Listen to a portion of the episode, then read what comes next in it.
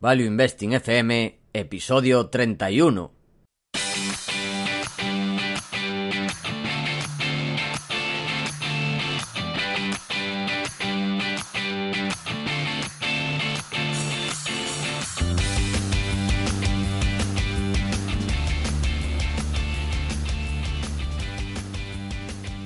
Hola, soy Paco Lodeiro.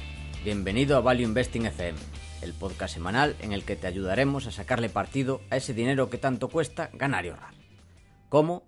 A través del método de inversión más seguro, sensato y rentable, el Value Investing. Te recuerdo que si quieres empezar a sacarle partido a tus ahorros y no sabes por dónde empezar, tienes a tu disposición mi curso gratuito de introducción a la inversión en bolsa en la web www.academiainversión.com. Y yo soy Adrián Godash, colaborador de Academia de Inversión y fundador de Value Investing Store, la tienda de los grandes inversores, donde podéis encontrar desde tazas, alfombrillas para el ratón de vuestros gestores favoritos. Esta semana tenemos otra de nuestras entrevistas que a tanta gente adora. Tenemos nada más y nada menos que a Pablo Martínez Bernal, apasionado del Value Investing, responsable de relación con inversores en Amiral Gestión, además de profesor de Value en la Universidad de Alicante y en OMA, y además ha traducido varios libros. Buenos días, Adrián. Buenos días, Paco. ¿Cómo estáis? Pues muy bien y encantados de tenerte por aquí. Y, Nada. Gracias a vosotros por la invitación. y los libros que ha traducido Pablo, de primer nivel. El de Pat Dorsey, para mí, está en mi top 3. Vamos, va- varios de los que recomendamos siempre. Sí, Varios Sí, han yo- sido suyos. Yo creo que, que la verdad que ese es un libro, no solo porque creo que es el que mejor ha sintetizado el tema de las ventajas competitivas o, lo- o los mods, sino porque es que además es un libro que se lee súper fácil. Como sabéis, es, es un libro de, de, de la editorial Wiley que sacó aquí en España Deusto y son los pequeños libros estos, de Little Book, el pequeño libro que, Mm. y, y, bueno, pues yo creo que es una colección muy, muy buena porque en general eligen muy bien a los, a los autores. Pues por ejemplo el de valoración lo ha escrito Damodaran, luego Mm. tienes uno de Behavioral Finance que ha escrito James Montier. Mm. En fin, en general, eh, Wiley allí en Estados Unidos sabe elegir bastante bien la persona que, el, el autor que eligen para la temática y intentan decirle, pues sintetiza esto en, en algo que sea muy accesible y que te puedas leer en, en dos, tres horas. O sea que ese Mm. libro la verdad que es muy, muy recomendable. Y si la gente no tiene la capacidad de leerlo en inglés, pues afortunadamente está en castellano. Se llama El pequeño libro que genera riqueza. Muy bien. Y bueno, para situarnos un poco, el programa de hoy va a ser una primera parte de entrevista, donde vamos a conocer un poco más a Pablo, y luego vamos a entrar también en uno de, de los temas donde él es más especialista, que es de nuestro admirado Dios Charlie Munger. Mm. Bueno, yo, yo no soy religioso, con lo cual lo de, lo de Dios no lo, no lo digo, pero sí, la verdad que, que es, es un, digamos que es un genio. Un genio. Vale. Eh, En eso estamos todos de acuerdo. que es una palabra que Charlie Munger no utiliza a la ligera y que no se debe utilizar a la ligera, pero en este caso sí que lo es. Sí, efectivamente. Sí. Y bueno, vamos ya al meollo. Y la primera pregunta es obligatoria. Sí. ¿Cómo surgió tu interés por la inversión? Pues buena pregunta. Yo creo que durante toda mi, mi etapa en el colegio, yo nunca fui un alumno en el colegio brillante, pero sí que siempre me, me, lla- me llamaba la atención pues de temas de, de- de inversión, temas más bien empresariales, es decir, me gustaba mucho ojear prensa económica y ya me empezaba a familiarizar con el tema de las acciones. Mi padre es empresario, entonces, bueno, pues dentro del ámbito familiar yo veía con, con bastante normalidad el, el mundo empresarial y veía pues todos los libros que tenía mi padre de, de muchos temas, etcétera. Y bueno, pues poco a poco, eh, sobre todo yo creo que sin internet eh, yo no habría llegado al value, hombre, quizás hoy en día sí, pero vamos, eh, hace ya bastantes años que lo descubrí y fue sobre todo eso, una combinación de interés por las finanzas, pues eh, las típicas películas del mundo financiero que en el fondo pues está alejadísimo de lo que es la realidad del día a día, de, o sea, una película tipo eh, Wall Street, por ejemplo, que está dirigida por Oliver Stone, que es manifiestamente una persona anti, anti mercado y, y pro prosocialista, pues evidentemente lo que hace cuando escribe, eh, cuando escribe el guion de una película como Wall Street es caricaturizarla y sacar las cosas más malas, pues eso, mm, hay prostitución, hay drogas, hay todo es el ganar por el ganar, no hay ningún tipo de principio ético. Yo, por ejemplo, en mi experiencia profesional eh, es la antítesis de lo que de lo que he visto. Yo, lo que he visto es, es gente seria, gente sana, gente trabajadora, gente con unos estándares éticos muy elevados. Entonces, bueno, pues afortunadamente eh, esa caricaturización no, digamos que no, me atraía y, e intuía que probablemente era bastante, bastante errónea. Entonces, bueno, pues a raíz de esos intereses eh, empecé como a fusionar mi interés por las finanzas y mi interés por la economía. Yo creo que eh, casa muy bien al final en la inversión. Entonces, pues bueno, pues leía bastante de, de esos temas y demás.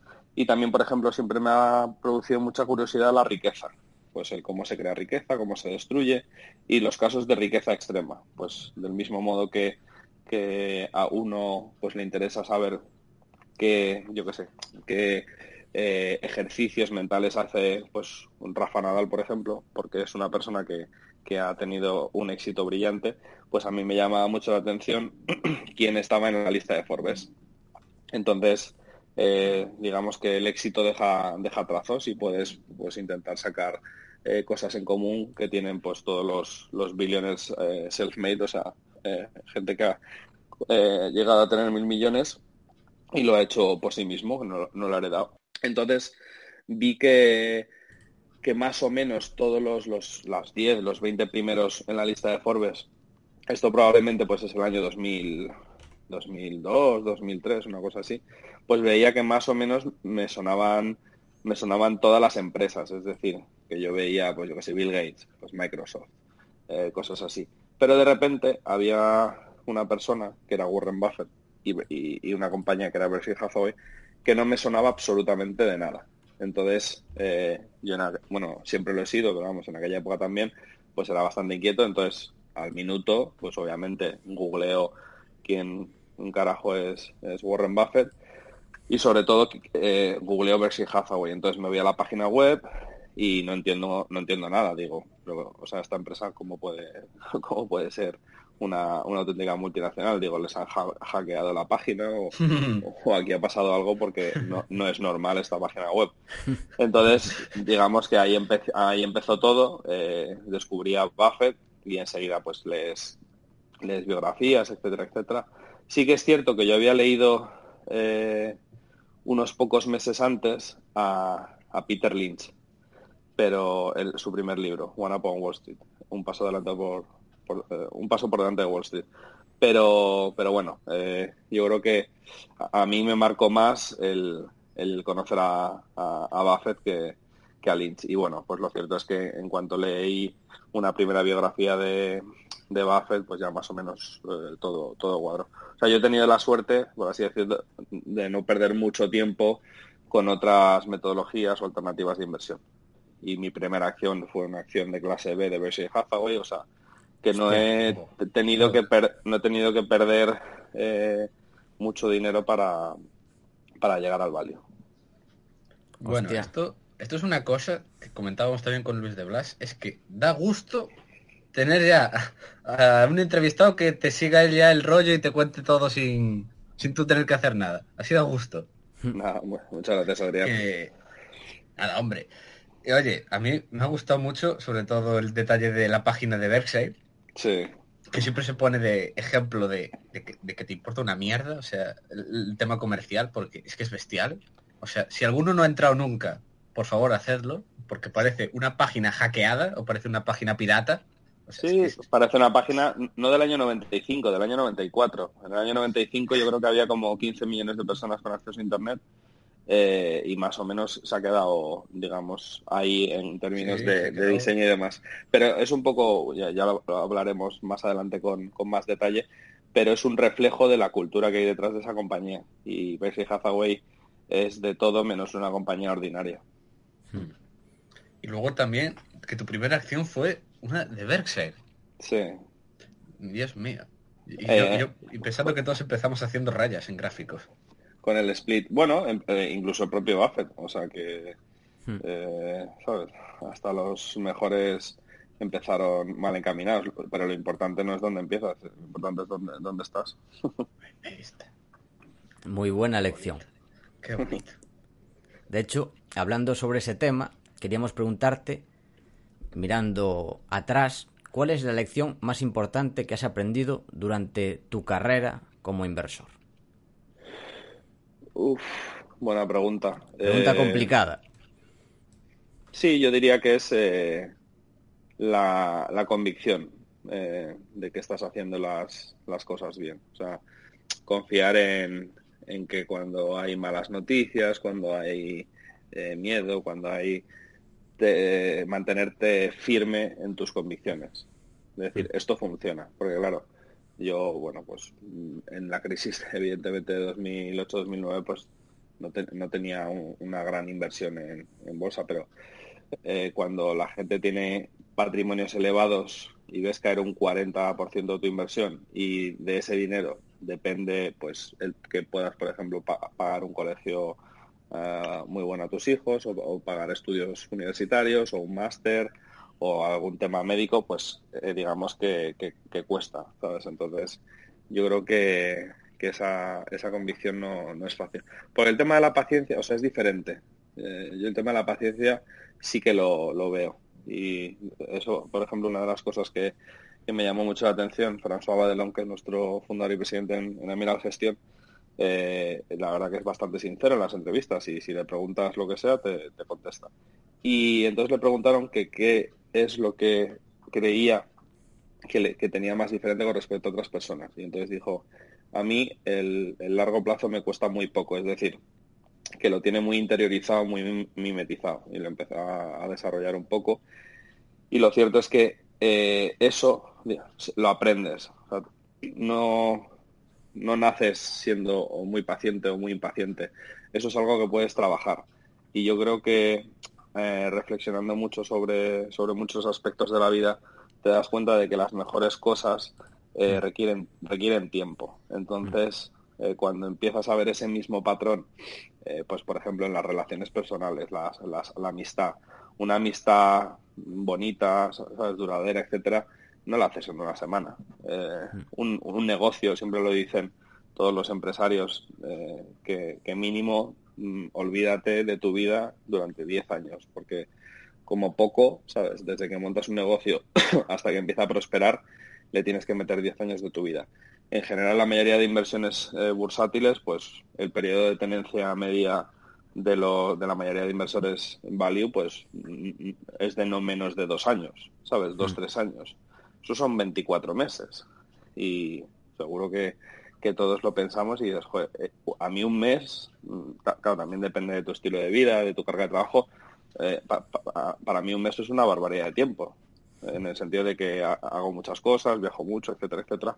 Pues 24 meses invertir en, en, una, en una compañía como poco, o sea, eso la gente no está acostumbrada. ¿Sabéis? Habéis visto el típico gráfico del el, periodo de tenencia medio de las acciones en los hmm. últimos 50 años en Estados Unidos y ha pasado de varios años a, menos de un año. Entonces, yo creo que hoy en día eh, merece más la pena eh, tener esa, esa convicción y esa vocación de largo plazo porque básicamente nadie lo hace. O sea, mucha gente cuando yo les hablo pues de la capitalización compuesta, el vale, etcétera, etcétera, dicen, sí, pero si es tan sencillo, ¿por qué, ¿sabes? ¿Por qué nadie es rico? Y digo, pues porque la gente no lo hace.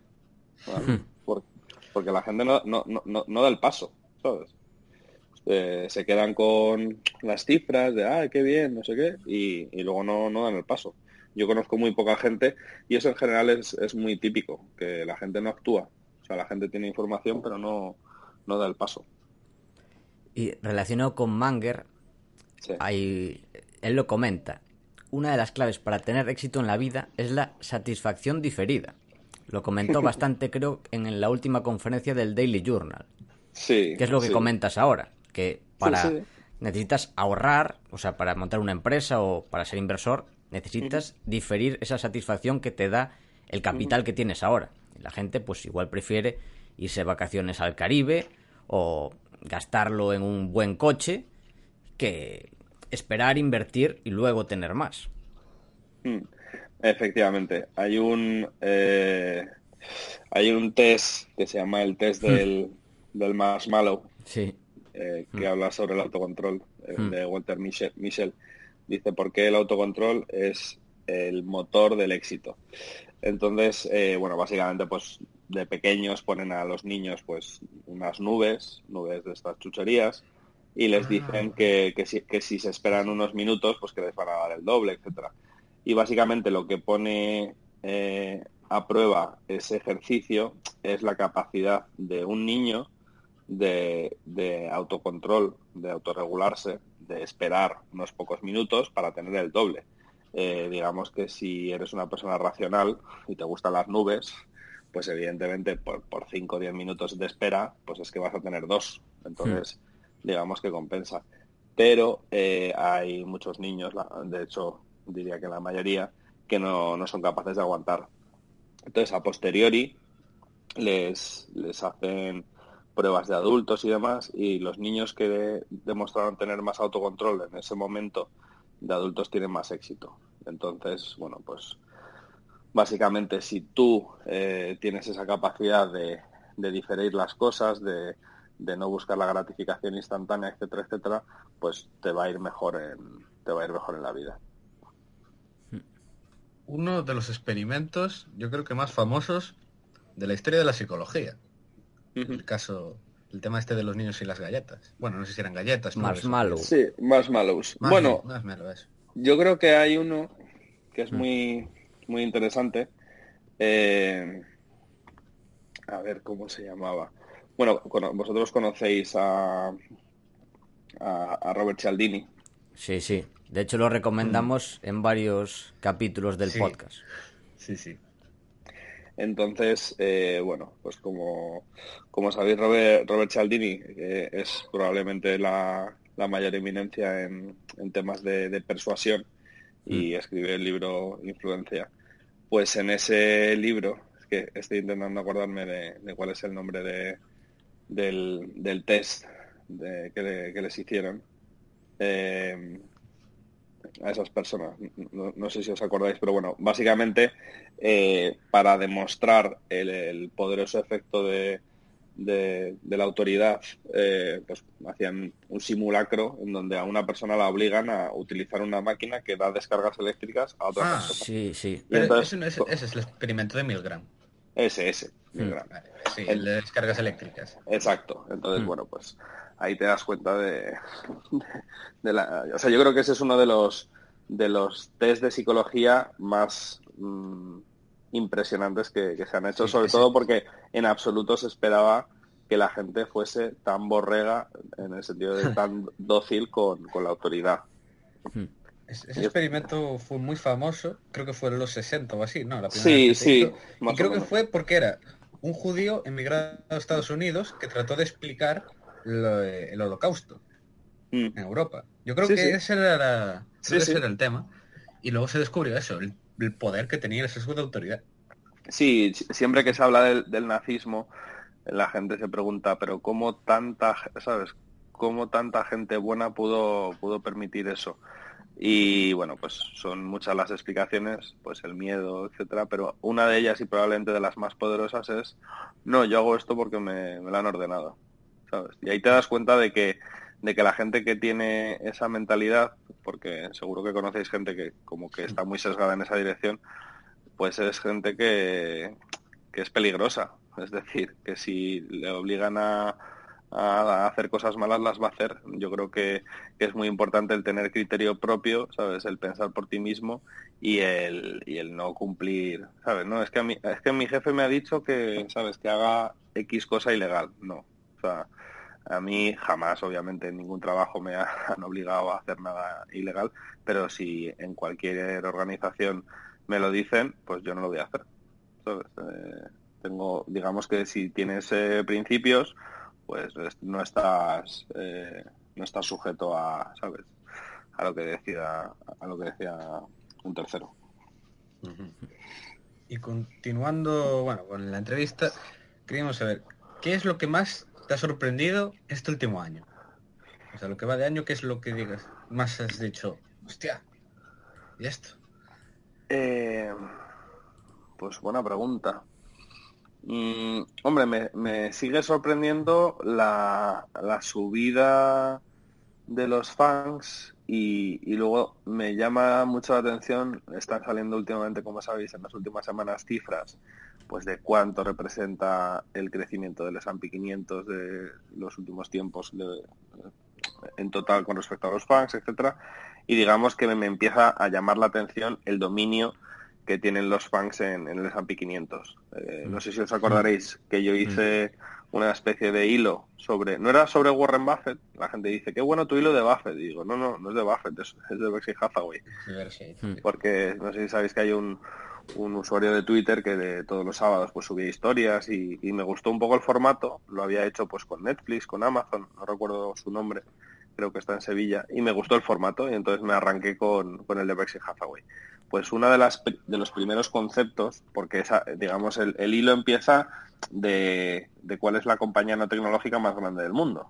Entonces algo raro tiene que tener, porque ahora mismo el dominio de las tecnológicas es gigante. Entonces arranco el, el Arranco el hilo con un artículo de, Mark Andreessen que se, que se titula Why eh, Software is Eating the World, ¿por qué el software se está comiendo el mundo? Hmm. Entonces sí que es cierto que desde que leí ese artículo, eh, absolutamente nada de lo que ha pasado a nivel de dominio de las, de las tecnológicas me ha sorprendido, porque eh, todo lo que el software, y, yo os animo, si no lo habéis leído, a leer ese artículo, todo lo que el software se pueda comer, en el sentido de, absorber y automatizar y que eh, en vez de pues personas o organizaciones digamos sea un algoritmo eh, todo todo aquella sector empresa que, pueda ser hecho software eh, lo será. Y de hecho pues ponía en el tweet pues desde ligar por ejemplo tienes a Tinder para escuchar música Spotify o sea pensar todo lo que se carga una, y, no lo estoy diciendo desde una perspectiva ludita de fijaros qué mal eh, la tecnología, todo lo contrario. De hecho, yo, di una charla en el Instituto Juan de Mariana en contra de, teorías luditas, bueno, neoluditas. Y, bueno, pues te das cuenta, por ejemplo, todo lo que se ha cargado, todo lo que ha optimizado eh, una aplicación como Spotify, por ejemplo, o, o el propio teléfono móvil. O sea, un smartphone cuántas cosas sustituye, ¿sabes? Mm, es que sustituye más de, más, más de mil cosas. no sé si conoces el gráfico este, bueno, que era una especie de imágenes, un artículo, no sé cómo era, que ponía, las ventas del iPhone han subido tanto, las ventas de estos productos han caído un 90%. Sí, sí. Aparecía la cámara, la... Sí, sí, sí. ¿Qué cosas eran? Eran varias. Claro, la, lo han juntado.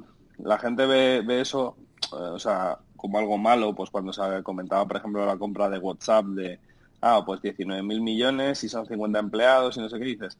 La historia del ser humano es la historia de una civilización que intenta cada vez hacer más cosas con menos recursos. Y, hasta la fecha lo hemos conseguido y hay gente que es muy negativa, pero yo creo que, que o sea, yo soy muy optimista eh, soy súper bullish con, el futuro que nos espera.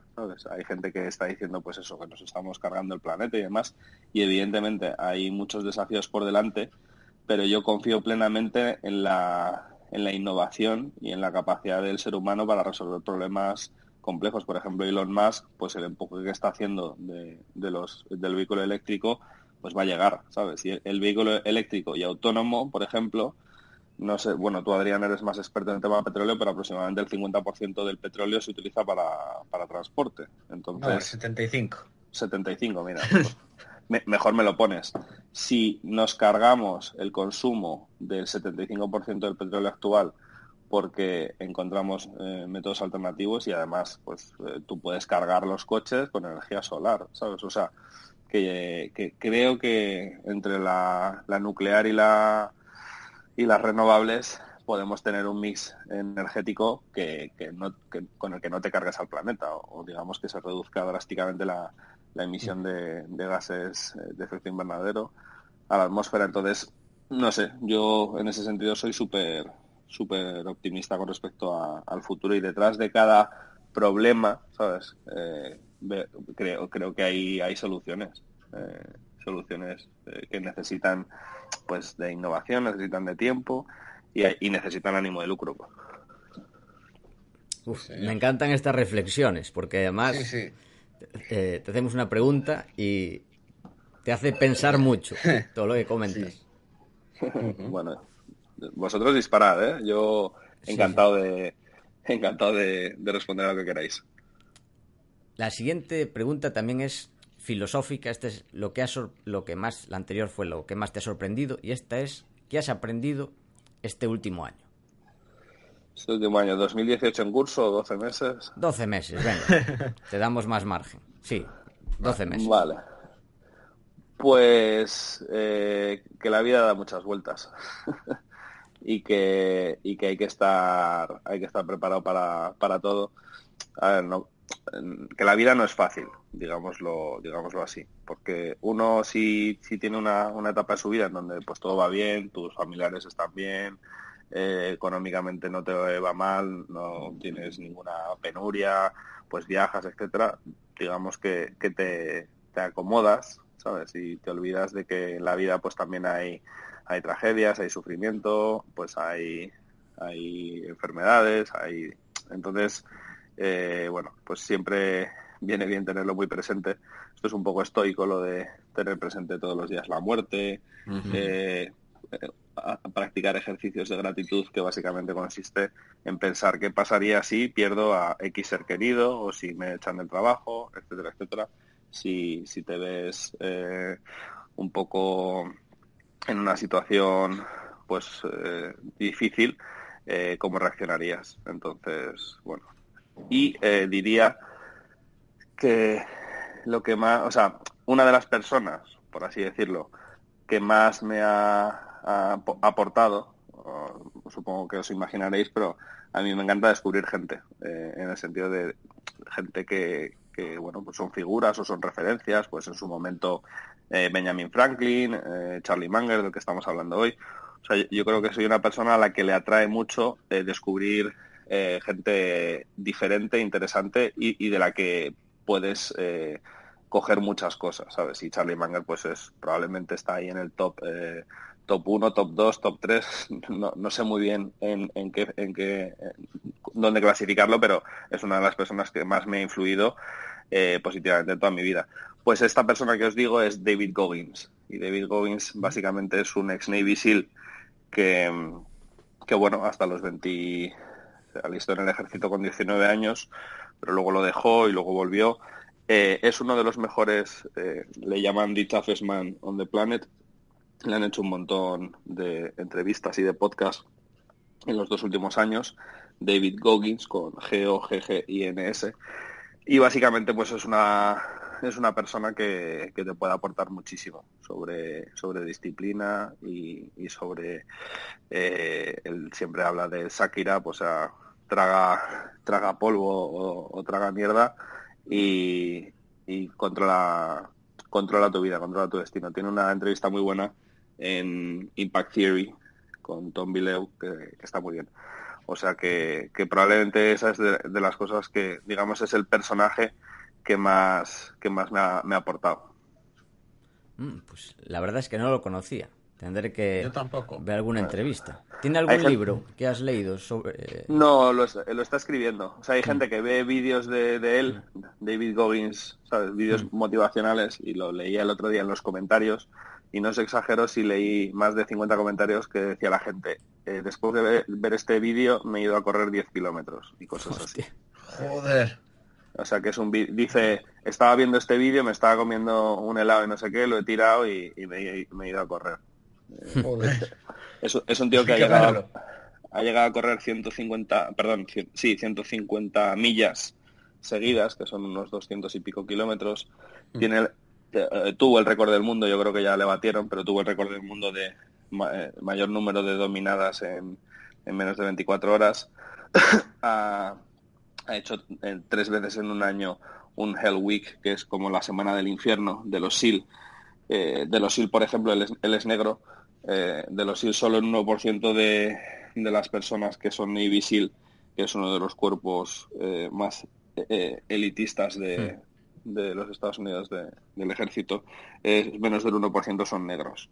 y él, por ejemplo, pues se crió en un pueblo que estaba como a 30 kilómetros de donde se fundó el Ku Klux Klan y en, un, en una ciudad de 10.000 habitantes había en plan pues 8 o 10 familias negras, o sea que todos los días le llamaban negro, etcétera. O sea que es un tío que ha tragado mucha mierda y en vez de pues convertirse en una persona pues que va un poco a la deriva, etcétera, etcétera, pues le ha dado la vuelta y eso lo ha utilizado como, como energía para, para ser la mejor versión de sí mismo y bueno, pues a día de hoy yo creo que no hay nadie más duro que él a nivel mental. Hostia. De hecho, tengo una frase relacionada con Manger que, que viene muy a cuento, que es, debes asumir que la vida será dura y preguntarte a ti mismo si lo puedes soportar. Y si la respuesta es afirmativa, entonces simplemente sonreír y seguir adelante. Sí, que ya has ganado, hmm. efectivamente. Eso es un poco, un poco estoico. Eh, hmm. Bueno, Charlie Manger, si queréis, ya nos metemos en harina. Él creo que tenía 29 años cuando falleció su, su hijo de leucemia. Y, evidentemente eso fue pues durísimo. Yo creo que una de las cosas más duras hmm. que le puede suceder a una persona es, es enterrar a, un hijo. Yo creo que, que, es ley de vida que los hijos entierren a los padres no, no al revés. Yo conozco mm. pocos casos y es de las mayores tragedias que, te puede suceder. Porque, punto número uno, la muerte no tiene arreglo. O sea, pues cuando hay despidos, por eso es importante el, el poner todo en contexto. Pues imagínate que te despiden. Bueno, pues dices, ¿estoy muerto? No, pues mientras, mientras hay vida y esperanza, ¿sabes? Pero evidentemente la, la, muerte es absolutamente irreversible. Y encima la muerte de, un, de un hijo, eh, pues es, es, es muy duro y eso a él le marcó mucho. Yo creo que él ya conocía a Benjamin Franklin, que Benjamin Franklin le gustaban mucho los estoicos, y, pero sobre todo como él era una persona muy inteligente, pues ya sabía más o menos que la vida es, es dura y que si estás dispuesto, digamos que si eres capaz de soportar eh, esas peores cosas que, te pueden suceder, eh, te, va, te, va, a ir bien en la vida. Tienes que asumir que va a haber momentos duros. Hmm. Está muy bien, estas reflexiones estoicas. bueno, yo no sé si lo sabes, Pablo, que yo además soy muy defensor del estoicismo. Siempre recomiendo los libros. No, yo, creo que, hay una nueva oleada de, estoicismo eh, por diferentes motivos, pero creo que en la sociedad actual es más, más necesario que, hmm. nunca. Hmm. Eh, una, es una filosofía práctica de vida, porque el resto de, escuelas de pensamiento filosófico pues son, son, teóricas, es en lo abstracto, de tú te sientas en, una, en un bar con un amigo, en una cafetería y empiezas a, debatir de lo divino, de lo humano. Esto es como un sistema operativo para vivir, para vivir bien, para, llevar un, para llevar una vida plena.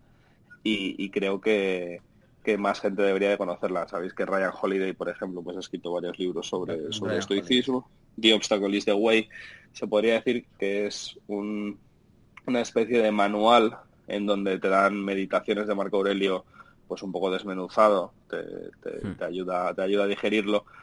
Porque sí que es cierto que Meditaciones de Marco Aurelio es un libro fantástico, pero al final el lenguaje pues puede puede alejar a mucha gente. O sea, es un libro pues que un licenciado universitario pues le va a costar un poco, pero es un libro que una persona que no tenga estudios, pues es una pena que no pueda llegar a, esas enseñanzas y esos aprendizajes. Al final ese libro, pues eso, no, no, debería de haber sido publicado, es decir, que era, que era el, diario personal ah, y, y, totalmente privado de Marco Aurelio, pero gracias a Dios, o sea, imaginaos que ese libro se hubiese perdido. Gracias a Dios ese libro no se perdió y toda la humanidad. Yo creo que eh, una de las mejores cosas, y esto lo dice Charlie Munger, lo mejor que puede hacer un ser humano es ayudar a otro ser humano a, saber más. Yo creo que una de las mejores cosas que puede hacer gente que, ha llegado a un grado de, de, sabiduría o de, conocimiento en un área muy específica es escribirlo. Porque estás dejando, ¿sabes? Estás, es como plantar una semilla, ¿sabes? Dentro de X años. O sea, si, si no hubiese, si Peter Lynch no hubiese escrito un libro, cuánta gente no habría llegado al value, ¿sabes? si Benjamin Graham no hubiese escrito Security Analysis, o sea, ¿por qué lo hizo? No tenía por qué hacerlo, ¿sabes? ¿Por qué lo hizo? Eh, ¿Por qué escribió el, inversor inteligente? Él ya había escrito un libro, digamos, teórico, académico, o sea, ya, ya había hecho su, su aportación pues lo hizo, o sea, al final esas cosas las haces de forma altruista. Yo, mm. por ejemplo, estoy eh, escribiendo un libro sobre, sobre Charlie Manger y, y, lo hago de forma absolutamente altruista. Y de hecho, pues los derechos de autor y demás, pues eh, ya veré a quién lo dono, pero, pero no tengo absolutamente ningún interés económico, ¿sabes? Yo lo hago porque creo que las enseñanzas y, y la sabiduría que tiene Charlie Manger le puede ayudar a, vamos, te diría que el 99,99% de la población. Siempre, siempre, siempre hay uno al que no le va a aportar nada, pero yo creo que a la inmensa mayoría de las personas alguna u otro aspecto de, de Charlie Munger les puede aportar, porque a diferencia de Buffett es una persona que, que ha sido mucho más, eh, pues digamos, multidisciplinar, que le mm. interesa muchas más cosas y que no es simplemente un hombre de negocios. O sea, evidentemente al ciudadano de la calle, mm, pues que pueda aprender de, de Buffett desde un punto de vista empresarial, pues en su día a día tampoco quizás ve, la aplicación práctica. Yo sí, pero, pero mm. quizás esa persona no. Pero en el caso de Manger es de cabeza. Pues para el día a día, la conclusión que saqué de Buffett y Manger es que para llegar a los 90 hay que comer chocolate y cherry coke todos los días a todas horas. Sí, la, la, conclusión que llegué. La dieta da miedo. O sea, yo, yo, mi pregunta es, ¿cuánto vivirían Charlie? Bueno, es, más Buffett el que come fatal. Eh, de momento tiene 87 años, cumple 88 el 30 de agosto. Eh, la pregunta es cuánto habría vivido Warren Buffett si desde que es pequeño pues hubiese comido como un ser humano normal y no como un niño de, seis años. Pues nunca lo sabremos y quizás pues se le ha cortado la vida, pues no sé, a lo mejor cinco, pero vamos, que eh, no cabe ninguna duda que la alimentación que lleva no es la adecuada. Y, mm. eso está bien porque dices, es que, joder, de una persona, yo, no conozco a nadie del que coja todo. Por ejemplo, David Goggins, os estaba comentando antes. Estoy mm. convencido que, él se casó y, se divorció. Estoy, o sea, yo no cogería, por ejemplo, seguro de esa persona su, parte personal, de relaciones personales. De Buffett, por ejemplo, igual. Pues a los hijos no les ha hecho mucho caso. Eh, mm. yo, yo, el día de mañana, pues digamos que quiero hacerle bastante caso a mi familia. Eh, Charlie Manger, pues dice barbaridades de, del Bitcoin y, y yo no las mm. comparto. O sea, nunca va a haber nadie, o Rafa Nadal, pues de repente dices, joder, qué genio, qué tal, pues lo he escuchado alguna vez hablar de política, pues, pues hmm. le, ves, le ves bastante cojo.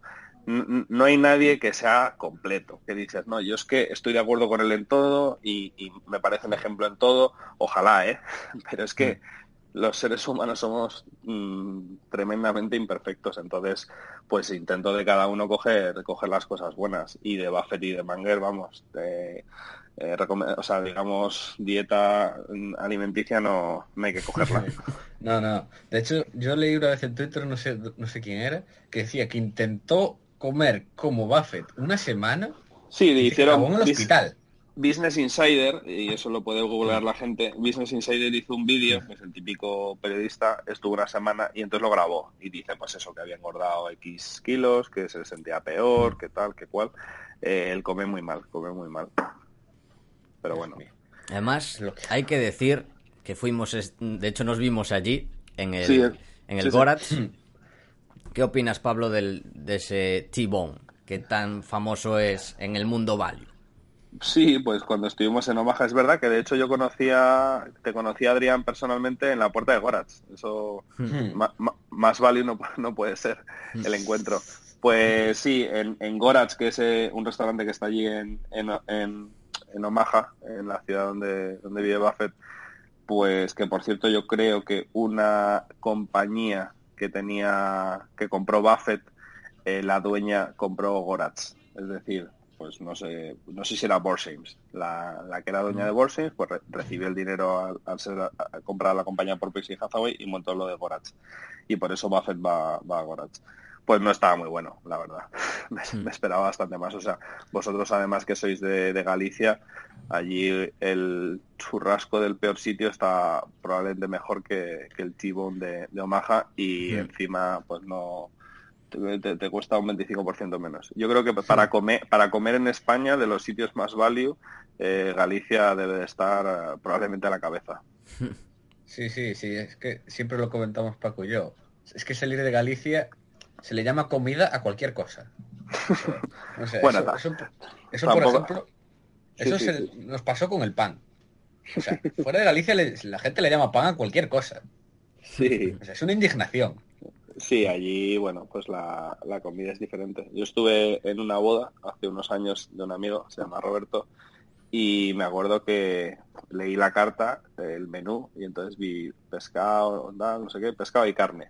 Y entonces se acerca el camarero que me estaba sirviendo agua y digo, yo tomaré la carne. Y dice, no, no, que vienen las dos cosas. Y digo, ¿cómo? dice, sí, sí, que hmm. primero, primero hay pescado y luego hay carne. Y digo, ah, digo, entonces no se elige. Y dice, no, no, viene todo. Y ya pregunté y me dijeron, no, no, esto en Galicia es súper típico. Aquí en las bodas es carne y, pescado. Y digo, vale, fenomenal, pues luego hagamos todo rodando. Sí, sí. claro. Que es algo que es está cambiando un poco, pero es que es algo, es para salir rodando, siempre en las bodas. Sí. Claro. Es cultural. Aquí se come bien, ¿eh? Otra cosa no, pero eso... Es cultural, es cultural. Sí. Aquí se pasó hambre mucha en el, en el pasado, entonces... Sí, sí, sí. no sé, creo que lo había comentado una vez con mis abuelos. Y sí, probablemente tenga ese origen. sí. Hace años que aquí se pasa muy mal. Todo condiciona. Y Pablo, Entrelazando también con lo que te habíamos preguntado antes, ¿qué estás intentando aprender ahora? Ahora mismo, no 12 meses.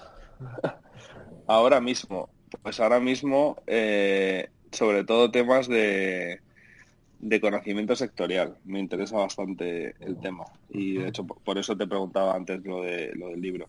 Pues yo creo que al final el, análisis empresarial, eh, o el análisis de negocios, mejor dicho, evidentemente tiene eh, su casuística. No es lo mismo una papelera que, Facebook, no es lo mismo eh, L'Oreal que, que Viscofan. Entonces, eh, creo que, esa parte ahora es la que más me, interesa. Bueno, pues ya hemos conocido mucho mejor a Pablo y ahora vamos a adentrarnos un poco más en Charlie Munger. Empezando por la vida, si te parece, aunque ya hemos hablado un poco de su pasado, de cómo sufrió, bueno, en su juventud, pero creo que hay cosas más, alguna cosa más interesante que nos puedes contar sobre la vida de Manger. ¿Qué destacarías? Hmm. La vida antes de Berser, digamos. Sí, yo, creo que, eh, es que les ha pasado a los dos, les ha pasado a Buffett y, y le ha pasado a Manger de forma individual a mí una cosa que me llama mucho la atención, bueno, simplemente para que la gente lo sepa, pero Charlie Manger eh, estudió Derecho y digamos que profesionalmente una vez eh, que estuvo en el ejército, pues estudió un poco, estudió meteorología en, Caltech, pero vamos, digamos que profesionalmente era abogado. Hmm. Entonces, hasta que conoció a, a, Buffett. Entonces, a mí una cosa que me llama mucho la atención es que teniendo una carrera profesional hecha, habiendo estudiado en Harvard, con un bufete en el que eres socio, te estás ganando bien la vida, etcétera, etcétera. Él eh, conoció a, Warren Buffett en 1959, eh, o sea que él tenía 30, 35, sí, 35 años. Y, Buffett en relativamente poco tiempo le convence de que debería de dejar la abogacía y, dedicarse a la, inversión. Y Manger tarda meses en, hacerlo. Es decir, eh, a mí me llama mucho la atención la gente que en muy poco tiempo toma decisiones que a largo plazo se verá que son acertadas, pero que en ese momento parecen una auténtica locura. ¿sabes? Y a mí me, llama mucho la atención que, eh, que Charlie Manger fuese tan astuto o tan inteligente de darse cuenta que la propuesta de valor que le estaba haciendo Buffett de decir, mira, tú eres abogado y aquí no hay economías de escala. O sea, tú tienes un cliente y luego tienes otro cliente y luego tienes otro cliente. Puedes hacer operaciones más grandes, pero siempre vas a estar, ¿sabes? Es una, no es un negocio súper escalable. Eh, salvo, salvo que montes un super bufete y empiezas a tener más abogados por debajo y tal. Y evidentemente el mundo de la inversión eh, es mucho más escalable, y sobre todo es mucho más divertido. El challenge, por así decirlo, el desafío intelectual que hay detrás, eh, yo creo que es más, es más atractivo. y eh, evidentemente económicamente te daba, eh, digamos, más posibilidades. Manger siempre dijo que, que, estaba como loco por, por alcanzar la, la, independencia financiera, no para comprarse Ferrari, sino para ser totalmente autónomo e independiente. Entonces, eso yo creo que es una de las cosas que más destacaría de, de Manger, que tuvo la astucia de cambiar su carrera profesional en cuestión de meses después de conocer a, a Buffett. Y si lo piensas, la, tienes que ser brillante y decidido para hacer eso. Porque en condiciones normales dices, yo tengo mi bufete establecido, eh, pues tengo, ¿sabes? Digamos, un caché como profesional por haber estudiado en Harvard, etcétera, y, todo eso lo, lo, dejas, ¿sabes? Lo tiras. Eh, me parece increíble. Increíble. Y, y, puedes contar también un poco de, bueno, ¿qué pasó? Bueno, esto fue hasta Berkshire y después. Sí, pues, eh, o sea, no es tanto Berkshire sino Buffett, porque bueno, la vida de, ambos cambia en el año 59, que es cuando se conocen. Y aquí te das cuenta, es como, yo que sé, un tema de química, ¿sabes? Que, son dos personas que por separado pues son bastante valiosas y autosuficientes, pero estas dos personas juntas eh, han conseguido muchísimo más eh, por ambas partes de lo que habrían conseguido de no conocerse y de haber trabajado siempre toda su vida de forma independiente. Por eso yo creo que es probablemente el mejor tándem empresarial de la historia de bueno Estados Unidos de Estados Unidos y del mundo. Entonces ellos eh, Buffett y Manger se conocieron en el año 59, como comentaba, les presentó un amigo común y más o menos les presentaron, se, lleva, se llevan seis años de diferencia y son de Omaha, que es una ciudad de medio millón de habitantes, o sea, era raro que no se conociesen, pero no se conocían en persona, se llevaban seis años. Entonces las personas, los amigos comunes que les presentaron, les decían, ah, tú me recuerdas a, Buffett. A Buffett le dijeron, me recuerdas a, a Charlie Munger. Y entonces, claro, quería saber si era un piropo o era un insulto. Y lo cierto es que desde que se conocieron, pues eso, ha sido uña y carne se han entendido las mil maravillas eh, y, entonces básicamente Buffett convence a Manger de que se dedique a invertir y él tenía, digamos, un, una actividad de promoción inmobiliaria, eh, Manger, o sea, Manger eh, tenía unas ganas locas de hacerse rico, entonces no estaba contento con tener su propio su propio bufete, que, lo, que lo montó en el año 62 y, básicamente montó eh, montó una especie de partnership, se llamaba Wheeler Manger and, Company, y, la tuvo la tuvo unos cuantos años, entre el año 62 y, el año 75. Y lo cierto es que hizo, bueno, pues una rentabilidad eh, muy buena. Entonces, ya desde el año 59 Buffett y Manger empiezan pues a, a, cartearse, sobre todo se escribían mucho cartas, también se llamaban, y, Buffett se refería dentro de su círculo a su amigo filósofo de la, de la costa de la costa oeste, es decir, que él eh, Buffett veía a Manger pues eso como un amigo eh, del que, era más un filósofo, un pensador, sabes, que un que, otro inversor, otro homólogo más, sabes. Entonces eh, empezaron a cultivar esa, esa amistad y empezaron a hacer inversiones juntos, etcétera, etcétera. Y luego ya pues formalmente eh, se incorporó a Berkshire Hathaway como, como vicepresidente. Y bueno, hay mucho debate sobre cómo influyó Manger en el estilo de inversión de Buffett, o mejor dicho, en el estilo de inversión de Berkshire. ¿Qué opinas sobre el tema? Bueno, yo creo que, o sea, no sé hasta qué punto hay debate. Eh, es hmm. absoluta, está absolutamente claro que, hmm. porque lo han reconocido ellos, o sea, no nos estamos inventando nada. Eh, hmm. Buffett ha reconocido que, la, contribución de Charlie Munger eh, para cambiar su, su, filosofía de inversión ha sido clave. Sin él no lo habría hecho. básicamente, y yo creo que esto es una transición natural que han tenido muchos inversores value, eh, Manger, porque es un genio, eh, sintetiza a las mil maravillas la estrategia de, Benjamin Graham. Entonces se da cuenta de que esa estrategia pues eh, tenía sentido dentro de un contexto que era el post crack del 29 pero eh, que tenía una limitación de escala. Es decir, que tú no te puedes invertir, no puedes invertir en compañías o en situaciones de deep value, pues cosas que están súper baratas, a per 3 o a per 4, porque a lo mejor la empresa quiebra o porque eh, roza la bancarrota y tienes que valorar los activos para ver si vendiéndolos todos o así, o sea, los típicos eh, cigar bats eh, o, colillas, inversiones colilla, pues Manger eh, con relativamente poco tiempo, mm, desde que se introduce en el tema de inversión, se da cuenta de que eso a largo plazo no es escalable y que Buffett debe de cambiar.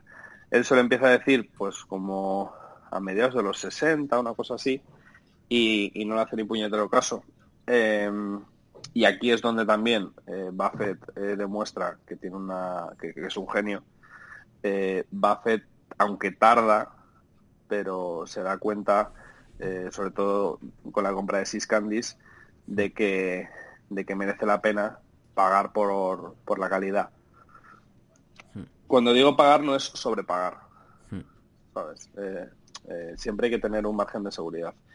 Eh, y de hecho tengo, luego lo podemos comentar, tengo unas, unas cifras bastante interesantes de cuál habría sido la rentabilidad si Buffett y Manger hubiesen pagado el doble por, por Siscandis. Entonces, eh, ese viraje hacia, hacia compañías de, más calidad, eh, hmm. yo, yo creo que, que es mm, una influencia de, de Manger clarísima en Buffett, como él ha reconocido y que él habría hecho tarde o temprano, o sea, eso no lo niega Buffett, pero habría, lo hmm. habría hecho de, muchas décadas después.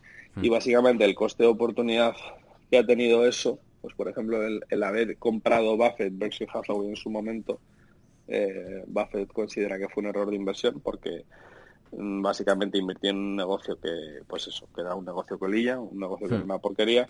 En la cifra del coste de oportunidad, pues como en un 25% más o menos de su, de su patrimonio. O sea, que él, en vez de haber comprado las acciones de, de Berkshire Hathaway, lo cuento en el hilo, pero básicamente Buffett le iba a vender al señor Stanton sus acciones y al final se, se picó con él, las compró en un arrebato de... O sea, es curioso, pero bueno, no es curioso. El, hmm. peor error de inversión de Warren Buffett, como él ha reconocido que fue comprar Berkshire Hathaway, fue fruto de, de un arrebato, porque hmm. se, se cabreó con el señor Stanton, el dueño de, el, máximo accionista de, de O sea que, conclusión o moraleja, no, no inviertas en caliente. Hmm. Porque le quería pagar un octavo de dólar menos, creo, ¿no? Sí, exacto, exacto. Entonces dices, pues hmm. esa reacción o ese arrebato o enfado eh, que tuvo que tuvo Buffett, pues ha costado más o menos 150 mil, 200 mil millones de dólares. Joder. Entonces. Qué bien suena. Sí, sí. Opportunity cost, coste de oportunidad. Pues yo lo de debate lo decía, que estoy de acuerdo con todo lo que has dicho, porque es el. Lo decía porque es el propio Manger el que dice que él no ha influido tanto, que se exagera mucho. Pero yo creo que es más modestia de Manger que realidad. Sí, es mucha modestia de Manger. Es curioso, pero Buffett cae, cae muy bien y Manger parece más arisco, pero la gente que, algunas personas que conozco que les han tratado, eh, dicen que precisamente Manger es mucho más encantador en, distancias cortas, o sea que Manger en distancias cortas gana y Buffett en distancias cortas, pues te das cuenta de que va absolutamente a, su, a su bola. Lo digo en el sentido de que Manger es una bellísima persona y una de las cualidades que tiene es el, el darle crédito, ¿sabes? Darle mucho crédito a los demás.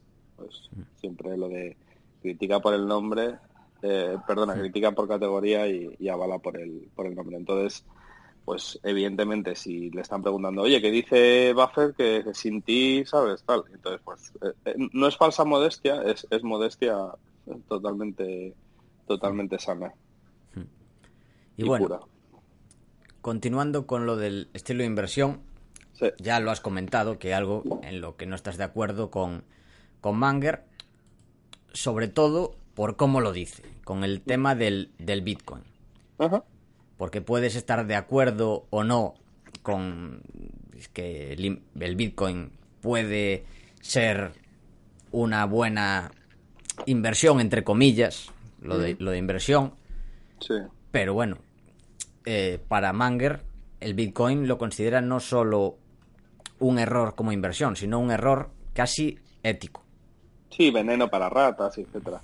Hmm. No, yo, yo creo que aquí, aquí se equivocan y, demuestran, a ver, mm, no estoy diciendo que no se hayan informado y evidentemente se han informado, pero yo creo que, o sea, ellos, y aquí a lo mejor les cogea un poco la pata eh, de teoría económica, ellos no ven eh, el peligro que hay detrás del dinero fiat, del dinero fiduciario. Eh, como sabéis, desde el abandono del patrón oro, la impresión monetaria ha sido salvaje y de hecho, si en Estados Unidos se pagasen los salarios eh, todavía en plata, en onzas de plata, el salario mínimo en Estados Unidos sería de veintipico dólares, no de siete y medio. Entonces, te das cuenta de que en los últimos 40 años eh, ese abandono de patrón oro pues ha tenido muchas consecuencias negativas. Y ni Buffett ni Manger tienen y han leído mucho de economía, pero bueno, el economista de referencia de, de Buffett es Keynes, o sea que, no estoy diciendo nada, nada que no se sepa. Pues evidentemente en, este aspecto yo creo que cojean. Entonces, si ya cojeas eh, en la parte de, de valorar eh, o, de, o de cuestionar el dinero fiduciario, pues evidentemente el Bitcoin no lo entiendes. Ellos probablemente no han interiorizado pues cuáles son las funciones que tiene que cumplir el dinero, cómo de importante es la de depósito de valor, cuál es la característica más importante que necesita el buen dinero, que es la estabilidad en el precio, la invariancia de valor. Si a alguien le interesa leer más de estos temas, puede leer a, Francisco Capella, que, ha escrito bastante sobre el tema. ¿Cuál es el origen evolutivo del dinero?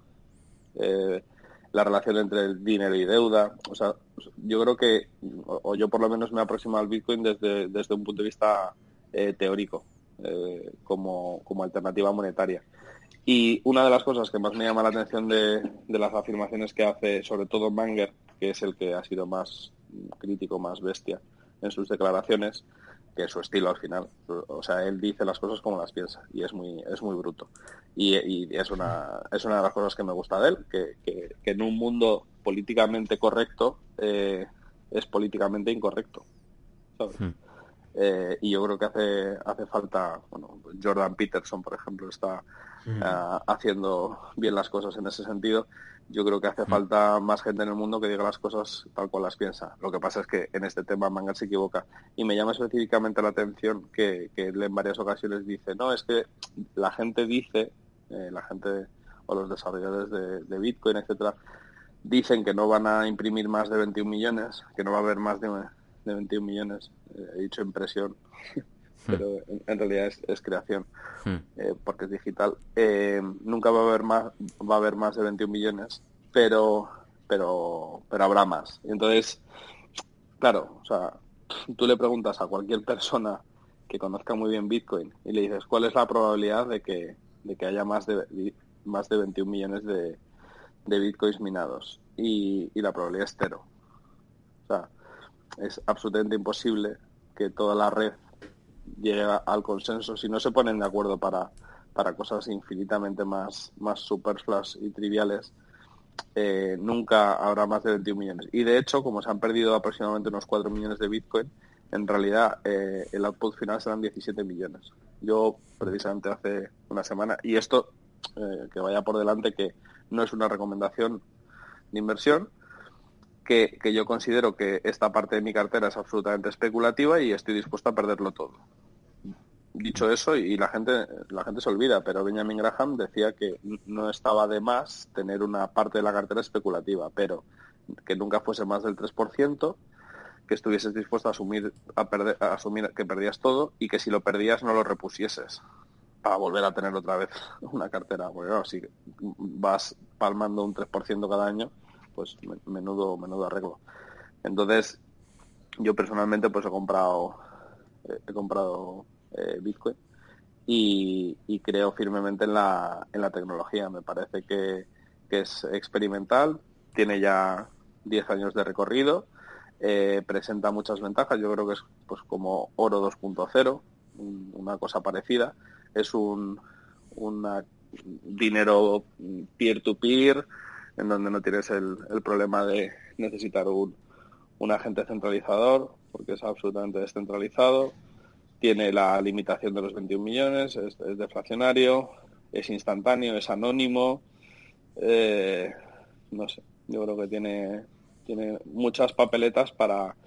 o sea, no, no va a ser lo que originariamente se quería que fuese, que era sobre todo un medio de cambio generalmente aceptado, sino que se está erigiendo más como un depósito de valor. A día de hoy es muy volátil, de hecho pues yo he comprado afortunadamente después de una caída del 70%, pero es que pueden venir perfectamente más caídas, Y si hay más caídas, pues compraré un poco más. Pero, pero me parece interesante.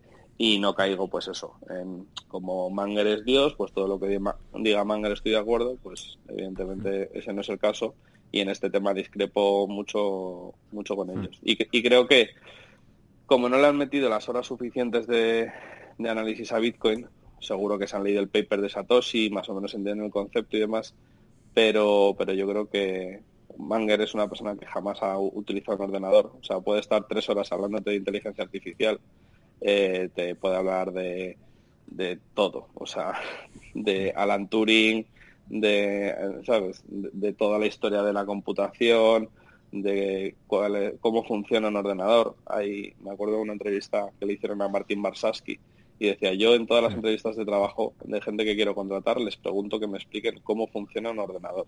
Y entonces me acuerdo que cuando lo leí digo, ostras, pues yo no, yo no tengo una respuesta clara. Entonces, obviamente, me, puse a, trastear por internet para, para tener la respuesta adecuada y, entonces, bueno, pues eh, Manger te, puede estar hablando, ¿sabes?, todo el fin de semana de ordenadores, pero no, no toca uno. Entonces, bueno, pues por, por poner un símil, pues tú puedes estar leyendo novela novela erótica, pero no es lo mismo leerlo que, hacerlo.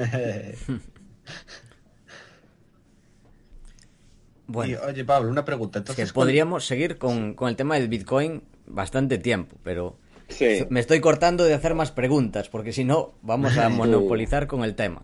De hecho, incluso podremos dejarlo para otro programa, hablar sobre esto que creo que le puede interesar a mucha gente, Bitcoin y criptodivisas.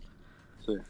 Yo, o sea, un último apunte, porque eh, me, doy cuenta de que hay mucha gente que se acerca a estas cosas y está haciendo trading de criptos. Entonces dices, joder, o sea, estás mezclando, ¿sabes? Pues, yo qué sé, eh, nitroglicerina con, con uranio. O sea, eh, la, única cosa que yo me planteo hacer con, las criptos, específicamente con Bitcoin, es comprar uno, bueno, he comprado casi dos, y no tocarlo en 10 años. Es decir, hay mucha gente que se acerca a las criptos y, enseguida está haciendo trading. Entonces es, ¿sabes? O sea, hmm. digamos, una combinación eh, muy, muy, muy peligrosa, ¿sabes? Entonces yo advertiría a toda la gente que le pueda interesar que no se plantee eso, que no se plantee hacer trading, ¿sabes? que simplemente compren uno y lo mantengan cinco, años y, la opcionalidad está ahí. Y que lo estudien bien, que decidan. Sí, sí o sea, ¿por qué lo hacen? claro. Yo no animaría a nadie a comprar un Bitcoin sin leerse el paper de Satoshi Nakamoto y entenderlo. Bueno, y después de unos pequeños problemillas técnicos que hemos tenido aquí, ya sabéis cómo es la tecnología, continuamos ya pasando del tema del Bitcoin, pasamos a hablar sobre uno de los temas más importantes sobre cuando se habla de Manger, que es lo que incita a la racionalidad. Entonces, por eso Pablo nos va a hablar un poco sobre la racionalidad de Manger y sobre la famosa celosía de modelos mentales, que es una idea que la suele repetir mucho, la idea de los mental models. Hmm. Sí, pues sí, efectivamente. Eh, Manger, bueno, hay una anécdota en, en un libro que, aunque no está escrito, digamos, eh, por él. Eh, contiene un montón de, artículos y de, y de charlas que, le ha dado, que se llama eh, por Charlie's Almanac, en referencia al por Ben's Almanac, del almanaque de Benjamin Franklin, que de hecho es uno de sus héroes.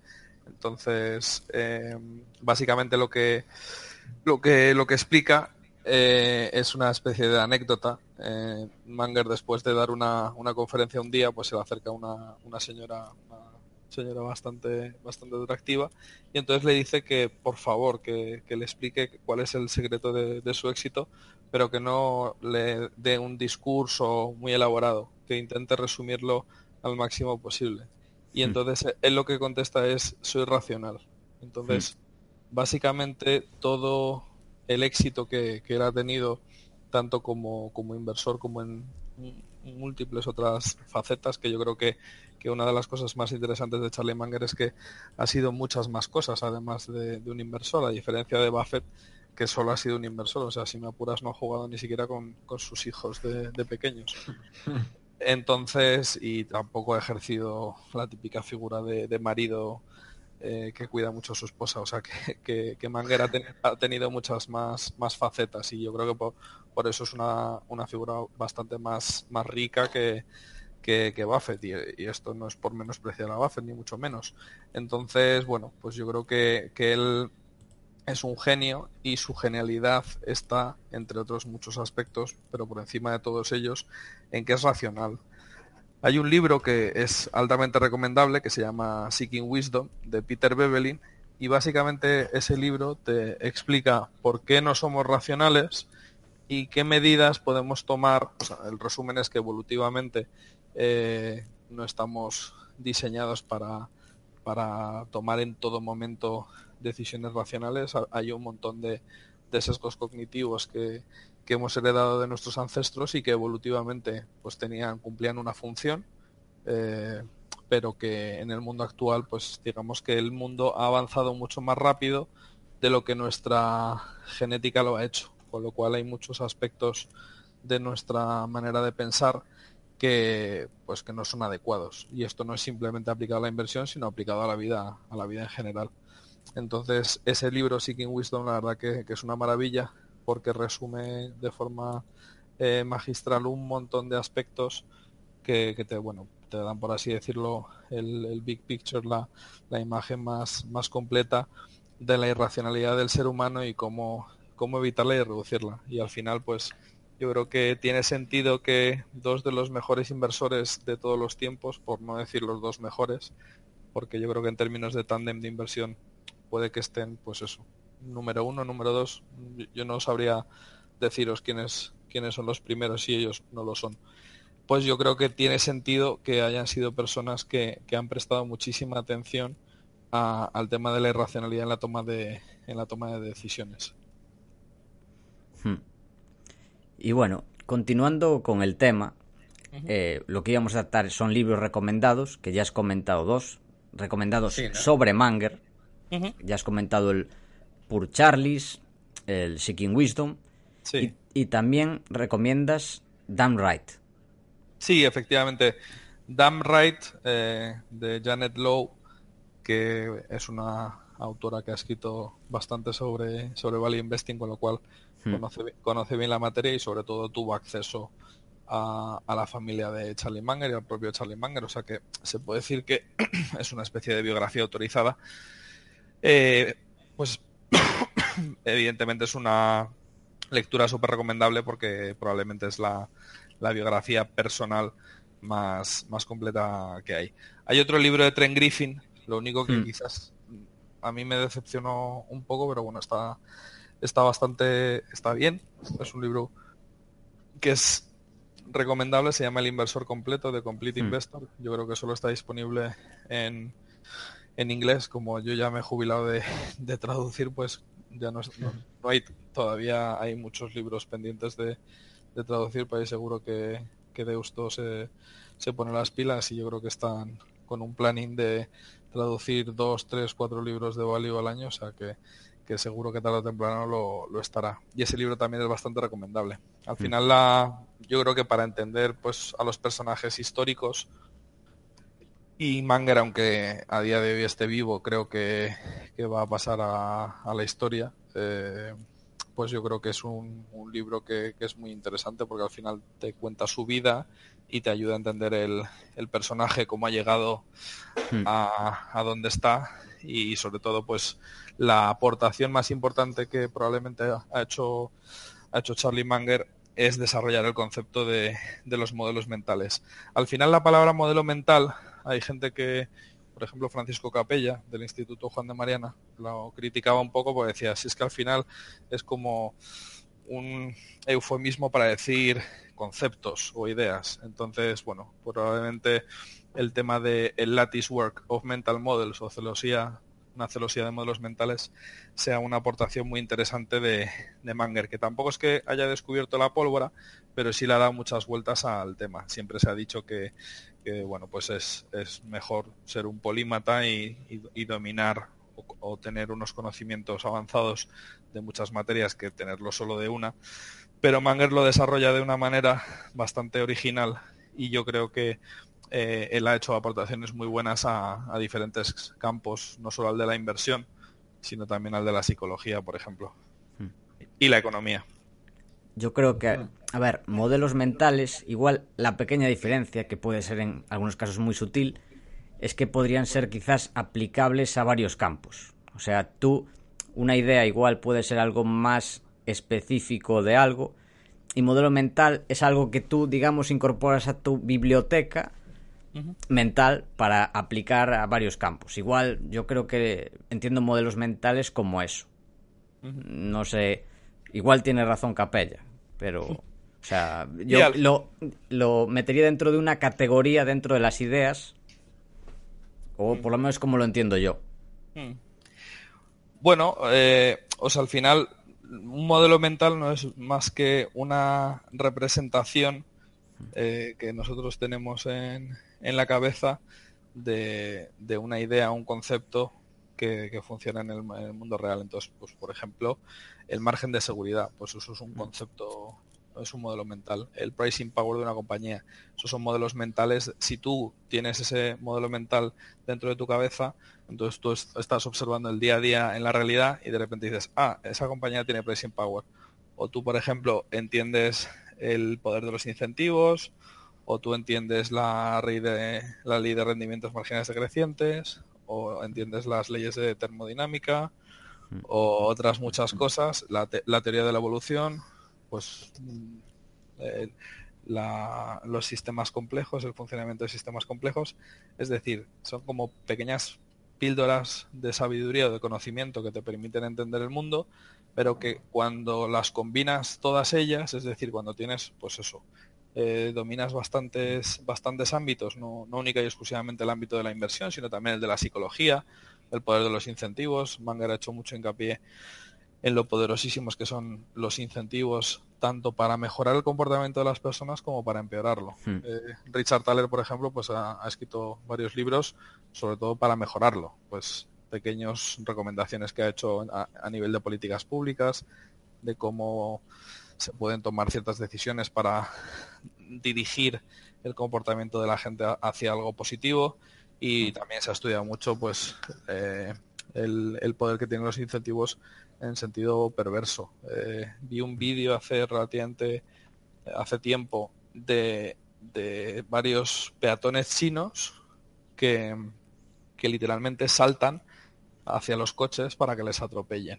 Y entonces luego me enteré de que habían cambiado la normativa, entonces básicamente tenían un incentivo económico para, para hacerlo súper fuerte y hasta ese grado llega a modificar mm el comportamiento de la gente, los incentivos, que la gente se tira literalmente a los coches si puede tener un, beneficio económico.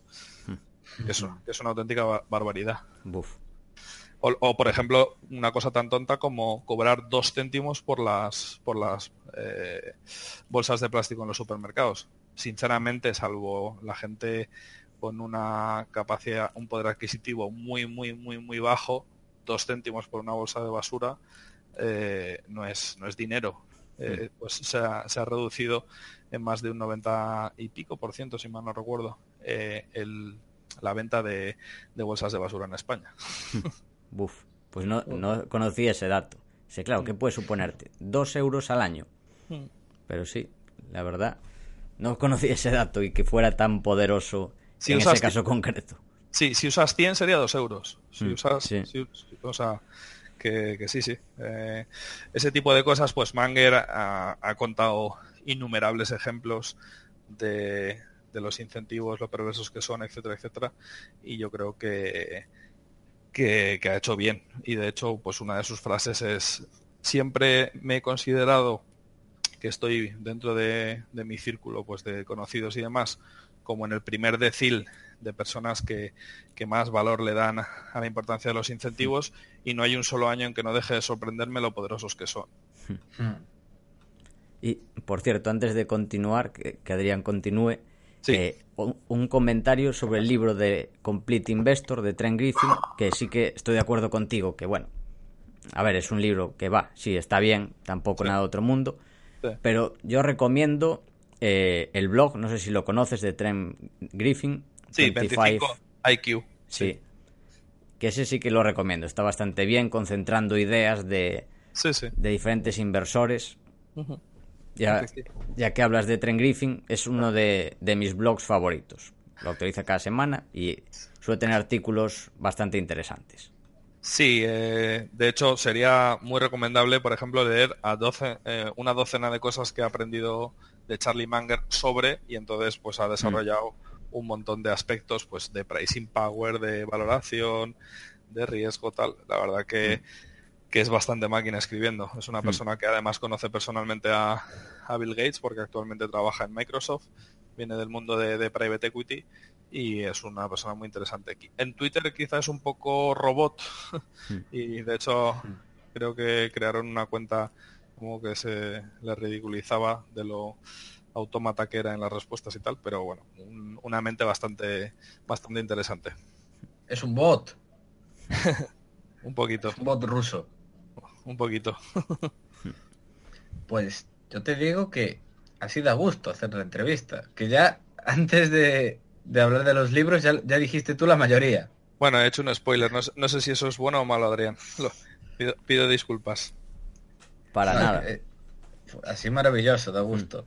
Por cierto, conocí personalmente a Peter Bebelin en, en Omaha y la verdad mm. que, que me encantó la charla con él. Yo creo que le hablé hace o sea, hace dos años. Eh, este año no, en 2016 creo que, creo que fue. Y, la verdad que me gustó mucho charlar con él y me dijo que, bueno, que él descubrió de casualidad, él es, si mal no recuerdo, sueco, un empresario sueco y entonces, bueno, pues típica persona que eh, busca, busca, busca, busca y de repente pues acaba encontrando el, el santo grial de la, de la sabiduría a nivel empresarial y entonces se dio cuenta de, lo ignorante que era en muchísimos aspectos y bueno, básicamente dice que gracias a Charlie Munger y a, Buffett pues eh, su vida en muchísimos aspectos ha, mejorado sustancialmente, no solo en el ámbito de los negocios y que, y que sentía una obligación moral de intentar resumir y sintetizar todo en un libro que inicialmente era para él, pero que bueno, al final como pensaba que,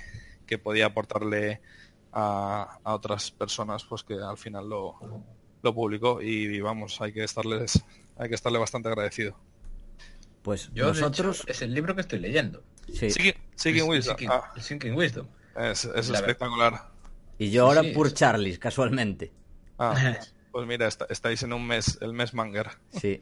Además compramos ambos ambos libros este año en Omaha. Compramos los dos compramos los dos libros. Sí, cada uno. tal cual.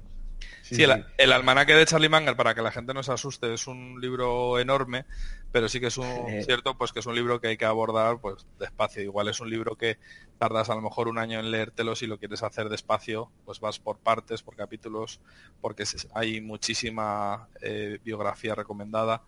Y si realmente le quieres sacar mucho, o sea, por ejemplo, te mencionan los estoicos y el, impacto tan positivo que ha tenido en la vida de, de Manger, que como comentamos, pues eh, perdió un hijo de leucemia. Eh, pues eso, solo eso, por ejemplo, pues si te quieres leer los cinco o seis mejores libros de estoicismo, pues ya te lleva una tira de tiempo. Si quieres leer también, pues yo qué sé, de, historia, por ejemplo, a él le gusta mucho, Benjamin Franklin hmm. y, y, otros, otros muchos, pues también eh, Herbert eh, Simpson o Smith, el, premio, el premio Nobel. Simon. Simon, perdón. Eh, pues más de lo mismo, ¿sabes? O sea que, que es un libro que, no hay que asustarse, es tipo antifrágil, que si le quieres sacar mucho jugo vas a, eh, vas a estar mm, mucho tiempo. Pero, pero no es lo mismo, porque antifrágil sí que es libro. El Poor Charles ya parece más bien una enciclopedia. Sí, es como una galería, es una galería de, sabiduría. Y entonces de repente pasas una página y ahí tienes, pues, eso, pues mucha profundidad, pero bueno, eh, ojalá ese libro se lo leyesen hmm. más personas, sobre todo, sobre todo más, más políticos, o sea, cuanto más, poder tenga la gente, bueno, iba a decir políticos y empresarios, o sea, los dos ámbitos, eh, directivos, ejecutivos, pero también políticos, porque yo creo que, que hacen, hacen más mal que bien con, con sus decisiones. Como, como, decía Thomas Sowell, la regla número uno de la, de la política es juzgar, juzgar la, las, políticas por, sus eh, objetivos y no por sus resultados o algo así. Muy, muy bueno Thomas Sowell, ¿eh? También es otro tipo que recomendamos leer bastante. Sí, muy recomendable.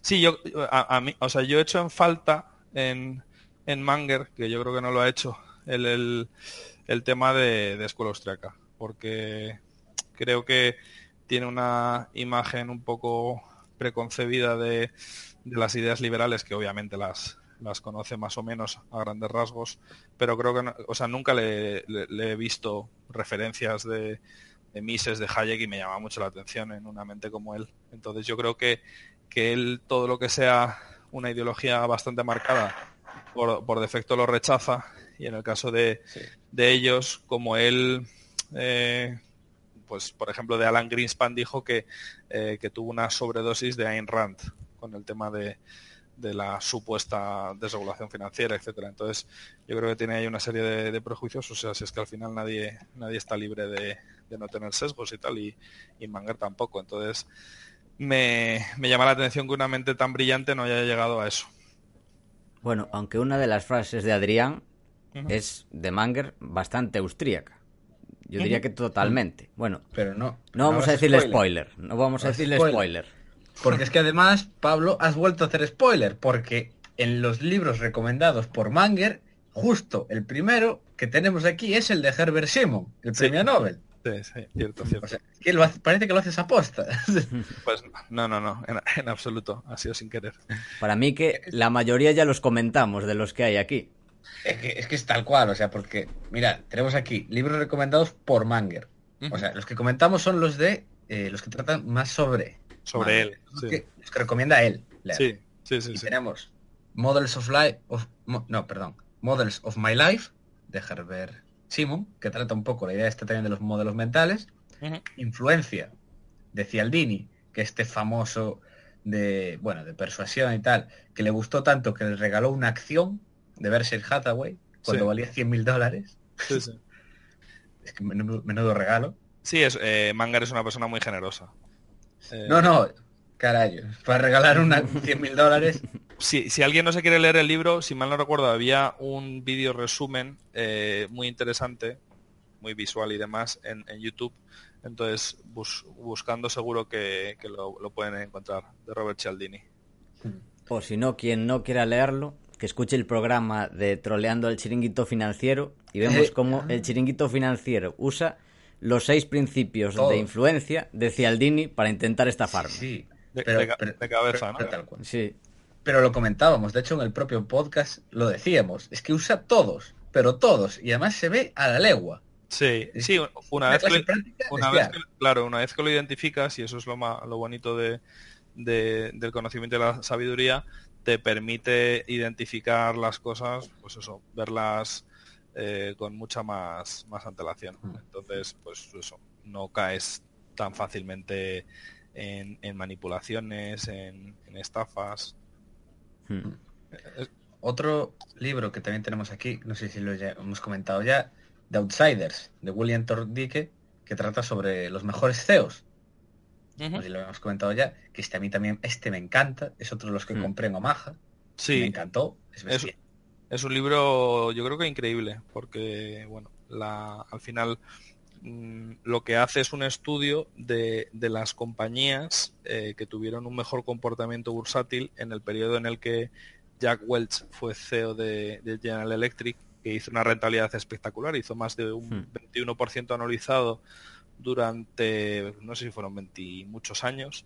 Entonces, eh, un profesor, William Thorndike, es profesor de, de, Harvard, básicamente con la ayuda de varios estudiantes, pues dijo, oye, vamos a ver qué compañías lo han hecho mejor. Y entonces sacan un listado y son compañías pues un poco atípicas, no, no tan convencionales y entonces se ponen a estudiar pues qué es lo que han hecho.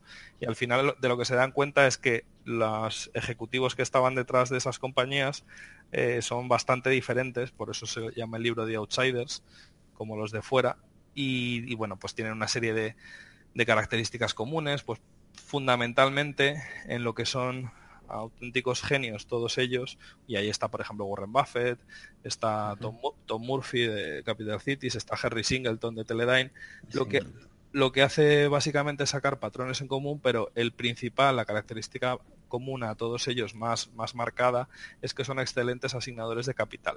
Entonces, al margen de, pues por ejemplo, saca una serie de características que, tienen todas ellas, pues recompran muchas más acciones, no dan dividendos, son muy tax efficient. Mm. Todos esos aspectos, mm. por ejemplo, están relacionados con la asignación de capital. Entonces te das cuenta de que en un mercado tan competitivo, donde lo que son los modelos de negocio en sí, pues es difícil, eh, oye, evidentemente, en todos ellos, pues no en todas, o sea, no en todas esas compañías había una clara ventaja competitiva. Entonces, a igualdad de digamos, a igualdad de, de competencia, eh, si no tienes la capacidad de diferenciarte, etcétera, etcétera, si tienes en el equipo directivo eh, un, digamos, una excelencia a nivel de asignación de capital, pues eso te va a permitir a largo plazo salirte, por así decirlo, en términos de revalorización de, la, capitalización bursátil de la compañía frente a la competencia. Y básicamente eso es lo que le sucede a todas esas compañías. Mm. libro muy recomendable, como decimos. Librazo. Mm. Otro que también ya hemos comentado aquí es la autobiografía de Benjamin Franklin, uno de los padres fundadores de América. Yo este me lo leí, creo que fue... De América no, Adrián, de Estados Unidos. América es todo. Perdón, que es verdad, a veces se me va y luego la gente se ofende. Sí, Perdón. sí. Eh, pobres, canadienses, que además, por ejemplo, Shane, Parris, el, autor del blog Farnham Street, que es un blog mm. súper recomendable, es canadiense. O sea que mm. vamos sí, a... Sí, es un, es un... O sea, Benjamin Franklin, pues probablemente de todos los personajes históricos que Charlie Munger ha estudiado, que básicamente son todos los, los importantes, pues este es su número uno. Entonces, yo creo que solo por eso ya merece la pena estudiarla en profundidad. Y la verdad que su vida fue literalmente de, película. De hecho, me llama la atención que no, no haya habido todavía una gran producción de, Hollywood sobre su vida, porque ¿eh? Además, sabiendo cómo son los la gente de Hollywood. Sí, sí. Con, el tema todo de Estados Unidos, o sea, me extraña, es verdad, que no lo hayan hecho. Yo creo que, bueno, el personaje lo merece y sobre todo que, sería una historia muy interesante. Él fue eh, muchísimas cosas al margen de ser político, fue inventor, eh, desarrolló, por ejemplo, hizo patentes, desarrolló el sistema de el, código, el sistema de código postal de Estados Unidos, fue editor de revistas, eh, hizo un empresario espectacular, ¿eh? Un muy buen empresario. De, prensa. Sí, sí. Muy buen empresario. Fue pues bueno, eh, típica persona que, se le da bien todo, que conecta muy bien, que acapara poder, que sabe gestionar bien las cosas y, bueno, pues su historia, su historia es espectacular y tiene un montón de aforismos eh, y sobre todo pues eso es como un, Marco Aurelio de, su, de su mm. tiempo, que es una persona que, que, además de estar en la en la élite mm, del poder es una persona que tenía se tomaba la molestia de escribir entonces eso es lo valioso. O sea, yo creo que, que la gente más, mm, digamos, más genios eh, que hay en el mundo tienen una obligación moral de transmitir todo aquello que han aprendido a las siguientes generaciones. Y de hecho, pues hay mucha gente que le echa un poco en falta a Buffett el que se anime a escribir formalmente un libro, pues que explique en detalle cómo valora las compañías, etcétera, etcétera, porque no lo acaba de, hacer en sus cartas. O sea, tú no sabes cómo, cómo ha valorado, yo que sé, Burlington Northern Santa Fe, cómo, cómo, valora las compañías. Te da muchas pistas, pero yo creo que hmm. es una pena que, no lo haga. Le han dicho en varias ocasiones que por qué no lo hace y tal, y dice que, bueno, pues que le obligaría a renunciar a muchas cosas que no quiere hacer. Pero claro, dices, joder, es que eh, si tú no te arrancas, o sea, no, no, no vamos a dar nombres, pero nosotros todos tenemos en mente personas en España que publican libros de cómo invertir, que dices, o sea, Warren Buffett no se arranca a escribir un libro de, cómo invertir y lo haces tú. Sí que es cierto que tienes las, las, cartas anuales de, de Berkshire Hathaway y previamente del Buffett Partnership, pero yo creo que no es suficiente. Entonces creo que él tiene la obligación moral de hacerlo y me temo que no lo va a hacer. Hmm. Así que nos quedaremos con las ganas de saber en detalle, por ejemplo, pues cómo valora Buffett. Él ha dado bastantes pistas, pues eso de que exige un 15% de retorno, como que lo hace un poco al revés y jamás ha utilizado una, calculadora, con lo cual es evidente que no hace un, DCF al uso, supongo que utiliza una tabla de, de capitalización compuesta para más o menos sacar ciertas... Nada, yo, mira, yo creo que antes de morir va, va a trolear a todo el mundo y va a decir, valoro todo a per 15 ya está. Trolea a todo el mundo y se va. Nos deja rayados por años.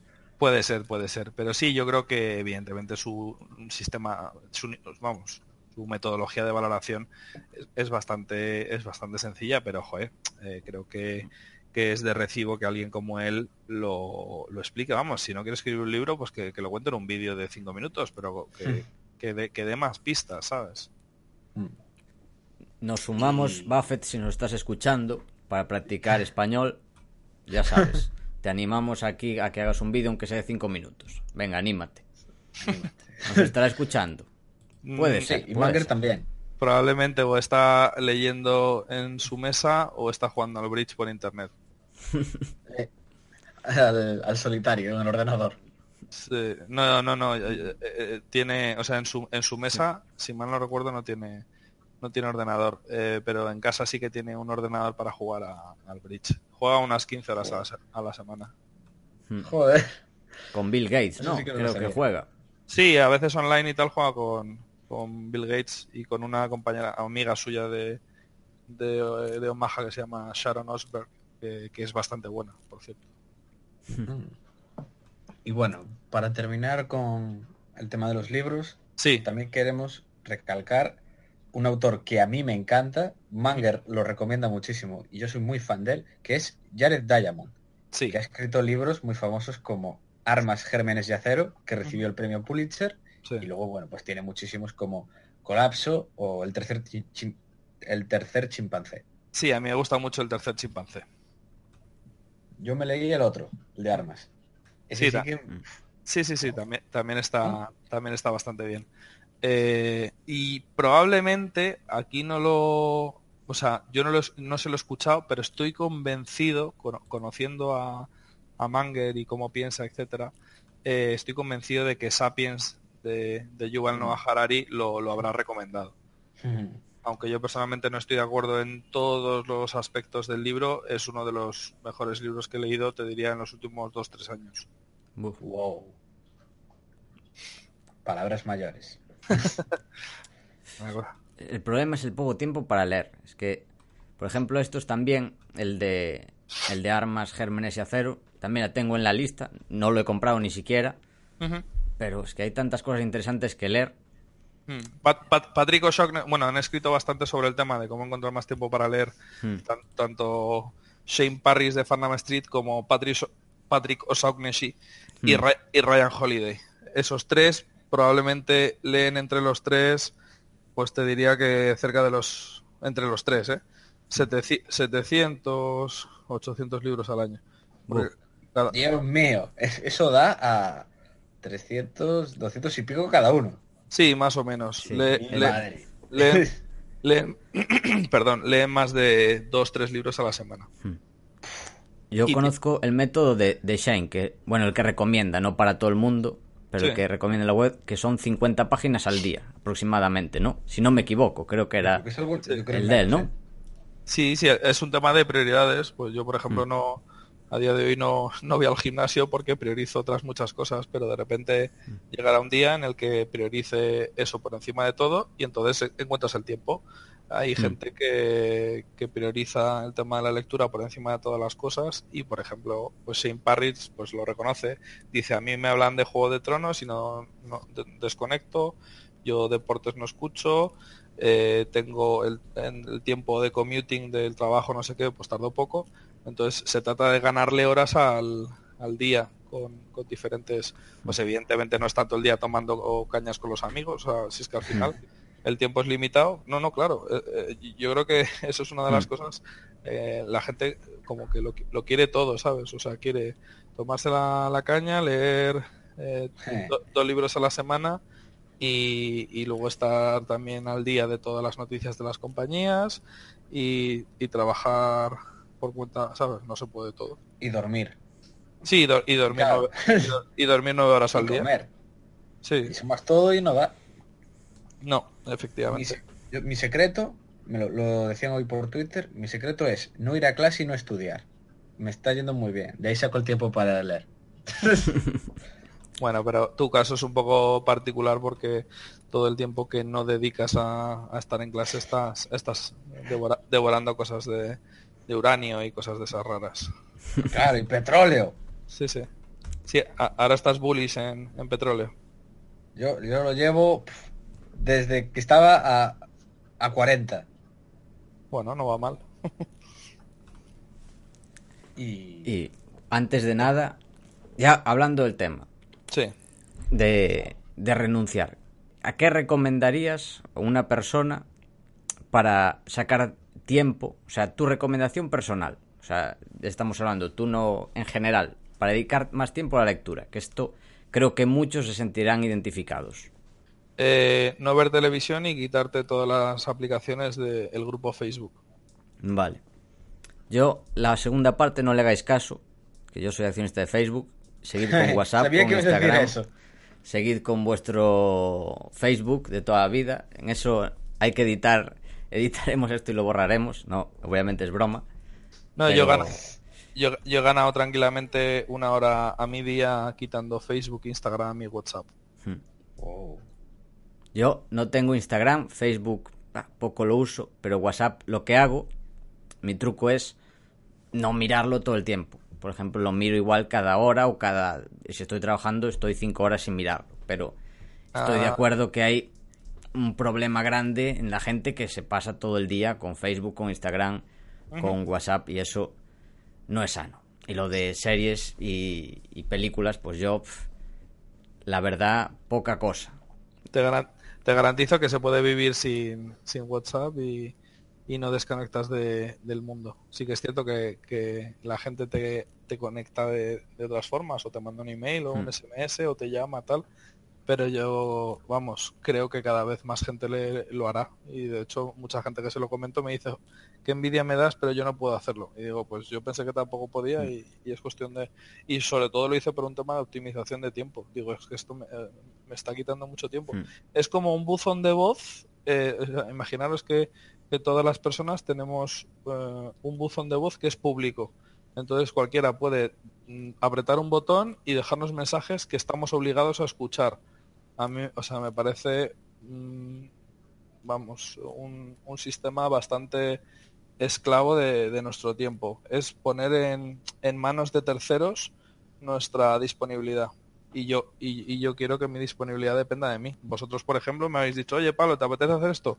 Encantado ¿sabes? Mm. Pero mm, no sé, yo creo que a la larga cada vez más gente se dará cuenta, y ya no solo el tema del tiempo, sino el tema del enganche. Eh, mm. hay un montón de, de, bueno, han salido varios documentales ahora hablando de, del efecto que tiene, que tiene el aspecto de, de las notificaciones y de la gratificación instantánea, las chutes de dopamina, y eso es súper nocivo, por no hablar de, del, del impacto que tiene en nuestra capacidad de atención. hay un libro muy bueno de, de Cal Newport que se llama Deep hmm. Work.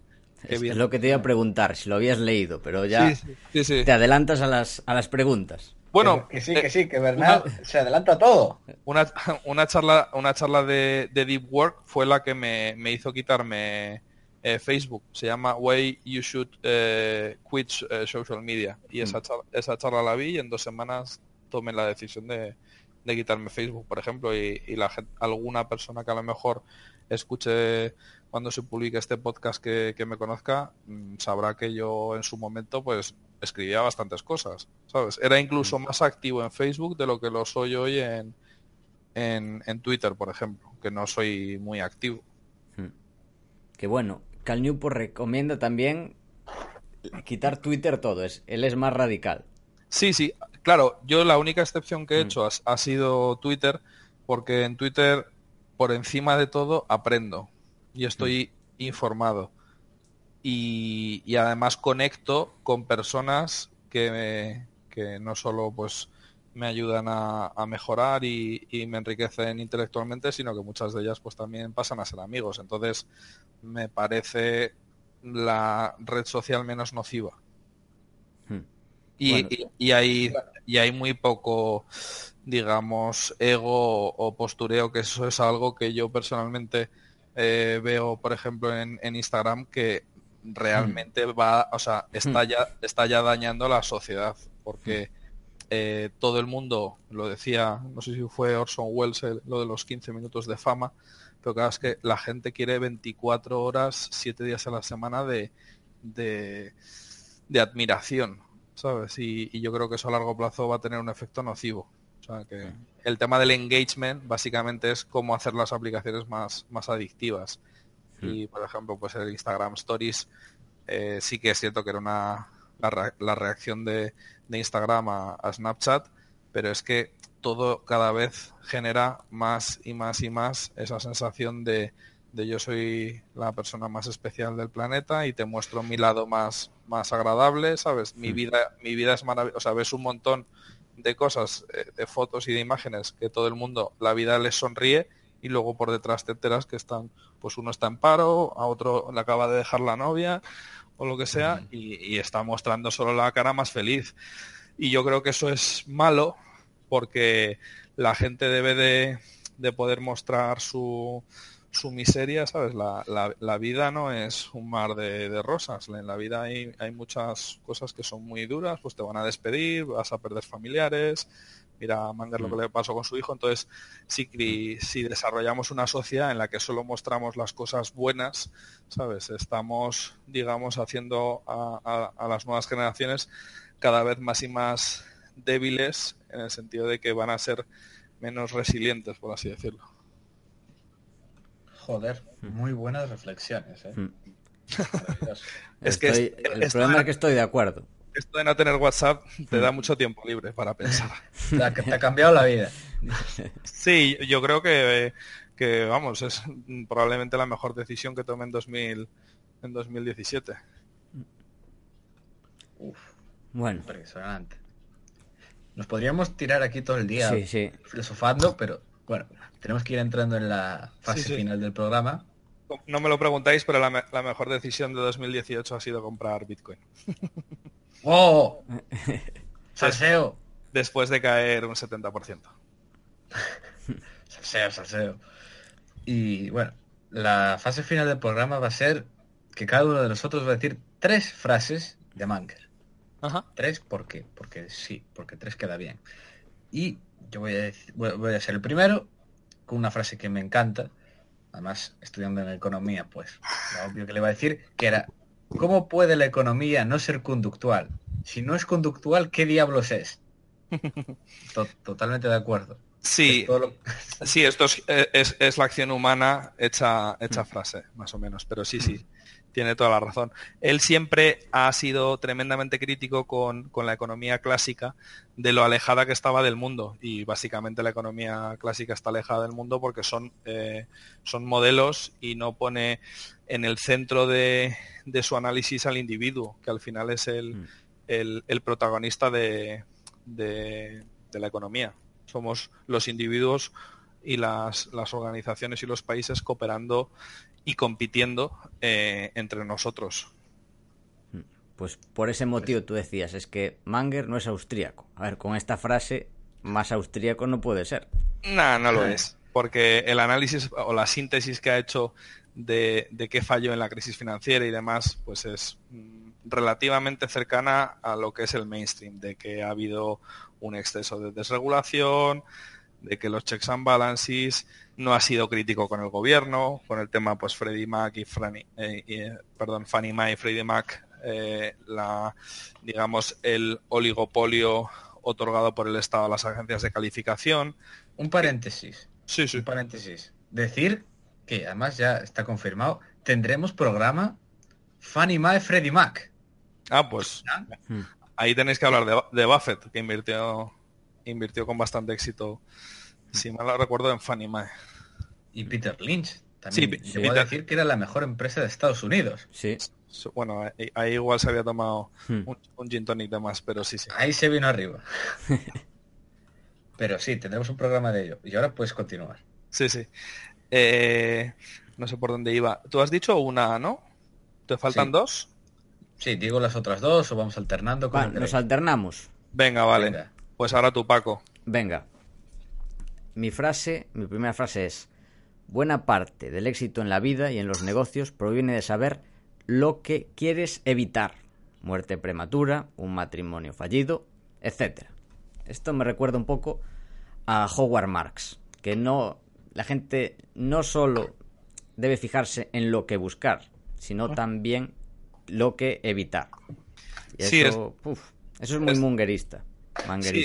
Sí, para que la gente lo, conozca, eso básicamente es invertir los problemas. Mm. Exacto. Eh, entonces, eso lo, lo, desarrolló, pues es lo que tiene el leer mucho, pues que coges ideas brillantes. Entonces, eh, Carl Jacobi, mm. que, era, que era un matemático, tenía esa, digamos, esa costumbre o ese hábito a la hora de resolver problemas complejos. Les daba la vuelta. Entonces decía, mm. en, vez de buscar eh, la solución en positivo, dice que, es lo que quiero evitar. Y eso le daba un, mejor punto de partida. Entonces Manger lo aplica a muchos aspectos, pero fundamentalmente eh, al aspecto de la vida. Dice, no te preguntes cómo puedes tener éxito, pregúntate cómo puedes fracasar en la vida y evita esa lista. Entonces, de hecho, da una lista. Yo di una charla en el Instituto Juan de Mariana y uno de los últimos puntos era, era ese. Elaborábamos la lista, pues, por ejemplo, eh, tener problemas de drogas, no ser una persona mm. eh, reliable, de, fiar, fiable, mm. Eh, tener pues envidia, Mm. resentimiento, por ejemplo, del tema de la envidia, siempre lo dice que de los siete mm. pecados capitales es el único con el que no mm. disfrutamos. Entonces dices, joder, pues que es el peor. Tienes seis para, para gozar, pues, pues no cojas la envidia. Y yo creo que, que Buffett, por ejemplo, también lo dice, dice, no es, no es la, la avaricia lo que mueve el mundo, es la envidia. Entonces la envidia evolutivamente ha tenido una, una función eh, pues a, nivel evolutivo muy buena de, señalización. Porque si tú veías a, un, a una persona más exitosa, pues o bien que cazaba mejor o que, o que tenía más hijos, etcétera, etcétera, pues eso, ese sentimiento de, envidia que al final, pues en la evolución, como sabéis, hay muchas mutaciones y de repente, mm. pues unas se adaptan mejor al entorno y otras no, pero es absolutamente arbitrario y aleatorio pues de repente las personas que desarrollaban más esa envidia, pues eran capaces, digamos, de, alejarse menos de los modelos más exitosos, del que sabía cazar mejor, etcétera, etcétera. Entonces, evolutivamente la envidia, pues sí que nos ha servido y a día de hoy en nuestra sociedad, pues también puede tener un poquito de, sentido, pero la envidia bien entendida. Es decir, yo, por ejemplo, yo envidio la, la sabiduría, la forma de pensar que tienen Buffett, Manger, envidio muchos otros aspectos de otra gente, pues por ejemplo de Tony Robbins, que es una persona que me gusta mucho, de David Goggins, que hablamos el último día, pues mm. envidio, envidio su, su, resistencia, su fortaleza mental, pero son, son sentimientos de envidia en sentido positivo y, sobre todo eh, son mm, de cada, de cada una de esas personas envidias, envidias un aspecto, ¿sabes? Pero la envidia insana de de fulanito tiene mucho dinero, se ha hecho más rico que yo, Manga siempre lo dice, dice, siempre va a haber alguien que se va a hacer más, más, o sea, que va a ser más rico que tú y, que se va a hacer eh, rico más rápido, pero es que eso no te debería de, preocupar.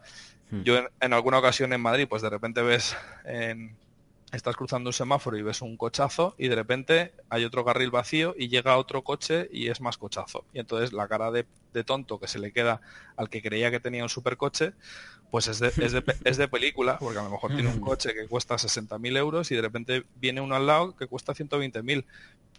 En Madrid no es Londres, pero en Londres a lo mejor te puede pasar eso y se te pone al lado un coche que vale 200.000 y luego se te pone al lado el Bugatti Veyron y luego se entonces siempre va, siempre va a haber alguien que, que tenga más dinero que tú. Siempre va a haber alguien que sea más, bueno, si eres pago gasol más alto quizá, quizá no, pero que siempre va a haber alguien que en algún aspecto pues sea mejor que tú, pero es que eso te tiene que dar absolutamente igual, no debe de generar en ti un sentimiento eh, desagradable. Y sobre todo, si tienes esta envidia, tú tienes que desear llegar a, su punto, no que la otra persona caiga al tuyo.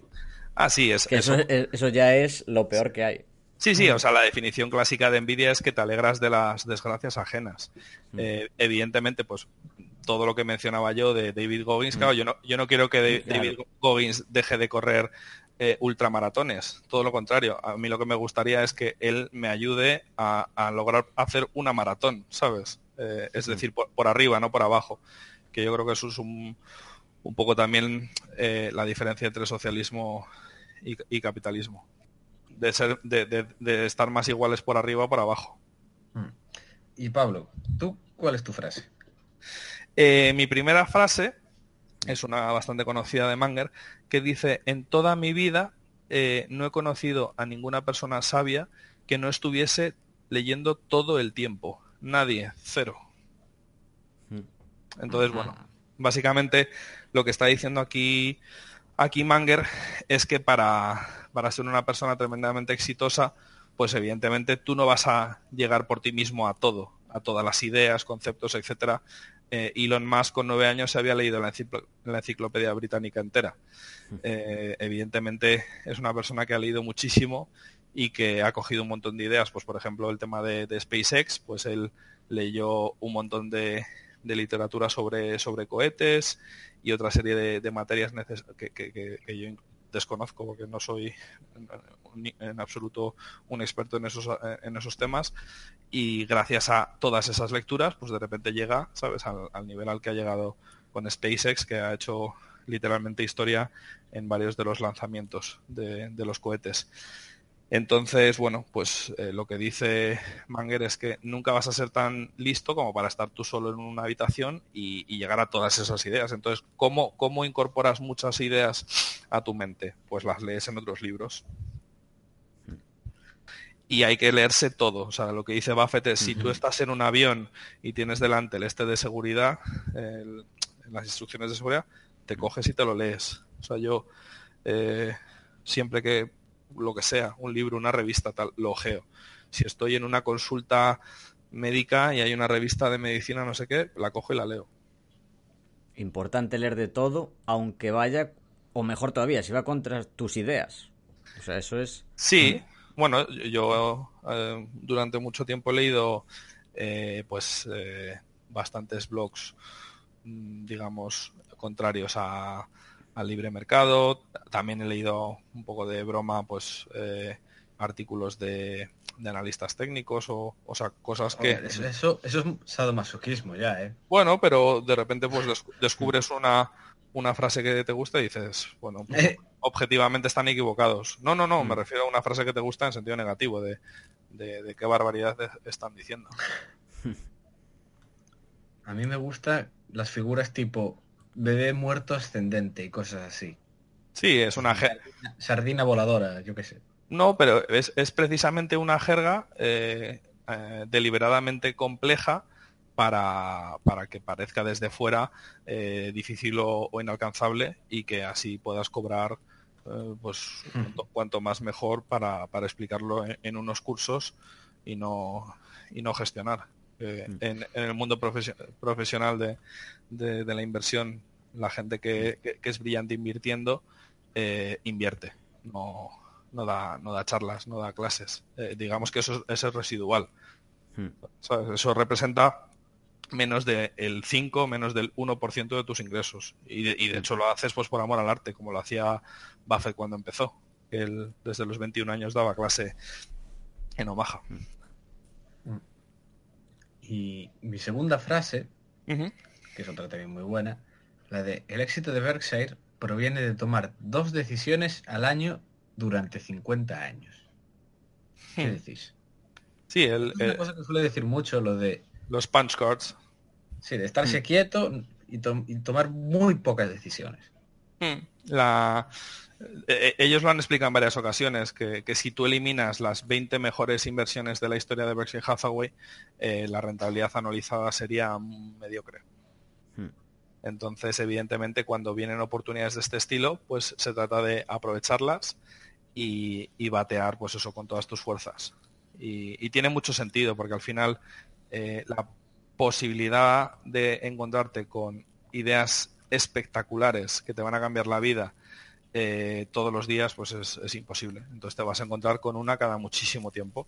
Pues Buffett, por ejemplo, cuando invirtió en Bank of America, pues ahí ganó 12 mil millones de dólares. Cuando invirtió más o menos, probablemente un poco más. Cuando invirtió en Coca-Cola, pues invirtió mil millones, ahora tiene, no sé si son 16 mil, 18 mil. Hmm.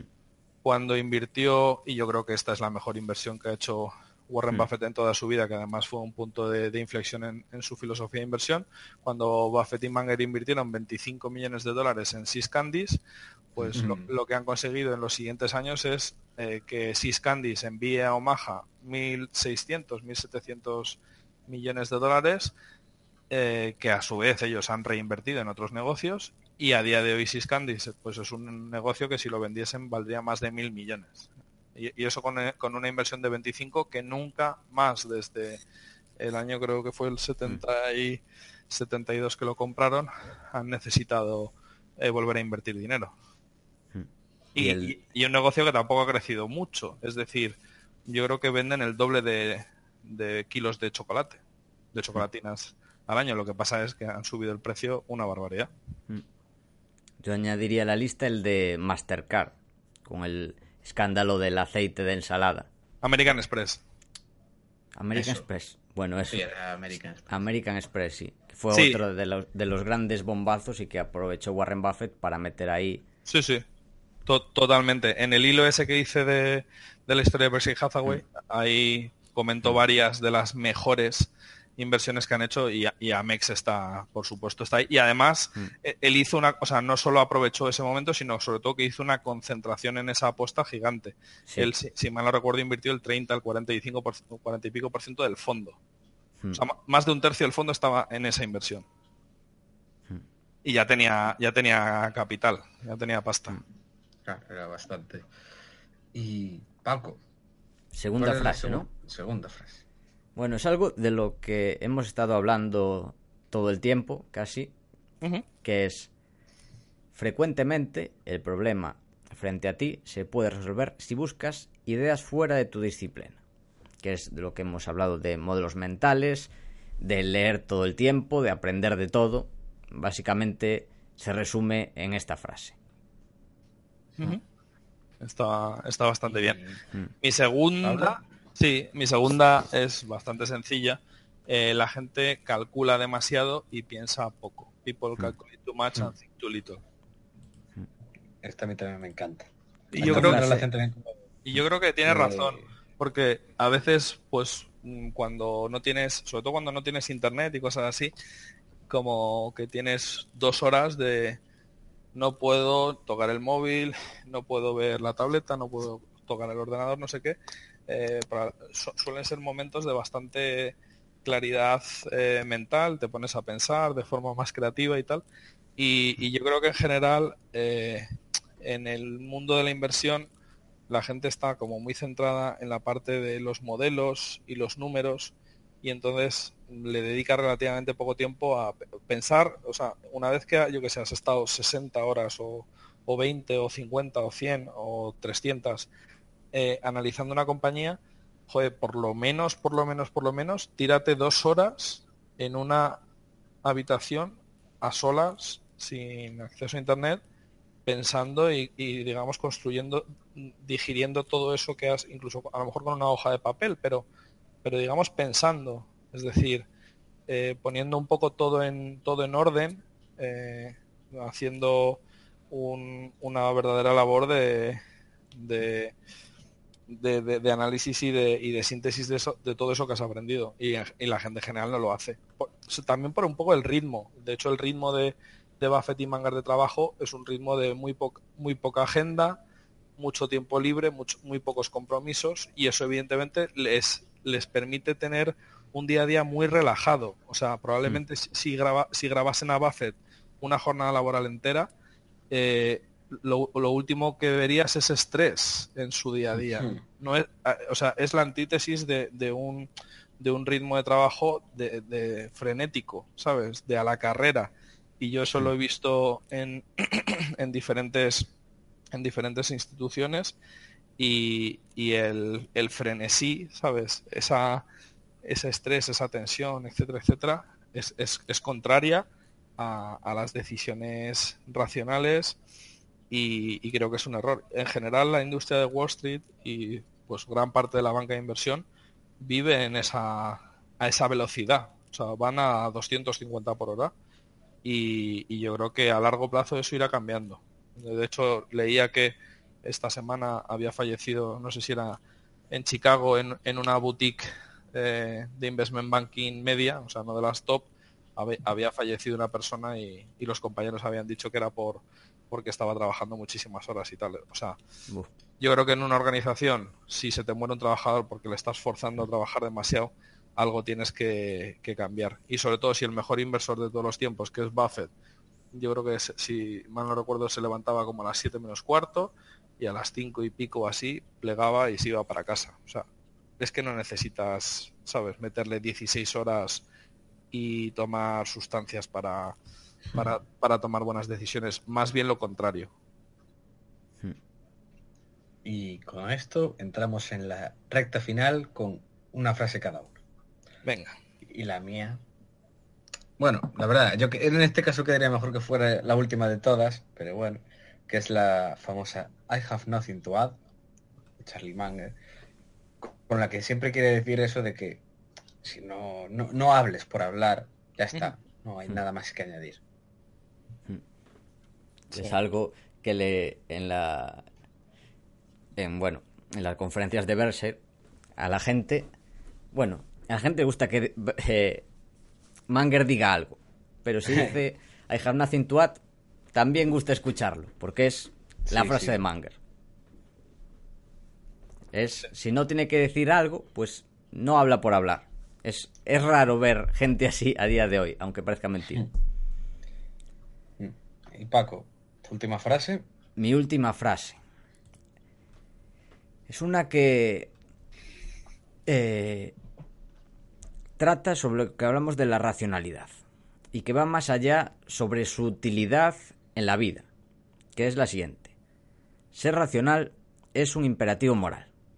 Es deshonroso ser más estúpido de lo que tienes que ser. Incluso si somos bastante estúpidos, es bueno ser menos estúpidos. yo cuando se lo escuché, me emocioné cuando dijo eso. O sea, sí, es. being rational is a moral, eh, moral duty. Yo dije, hostia. Pues, eh, y dije, hostia, pues tiene razón. Y lo que me sorprendió es que era la primera vez que lo escuché en más de 30 años de vida. Que nadie dijera eso. Pero sí. No, él es eh, esa forma de, hablar tan hmm. eh, directa, tan ruda, tal, la verdad que me, gusta mucho y es, es, muy clásico, muy clásico de él. La última suya, eh, yo creo que es algo que por lo menos nosotros tres intentamos hacer. dice, aquellos que continúan aprendiendo continuarán ascendiendo en la vida. Hmm.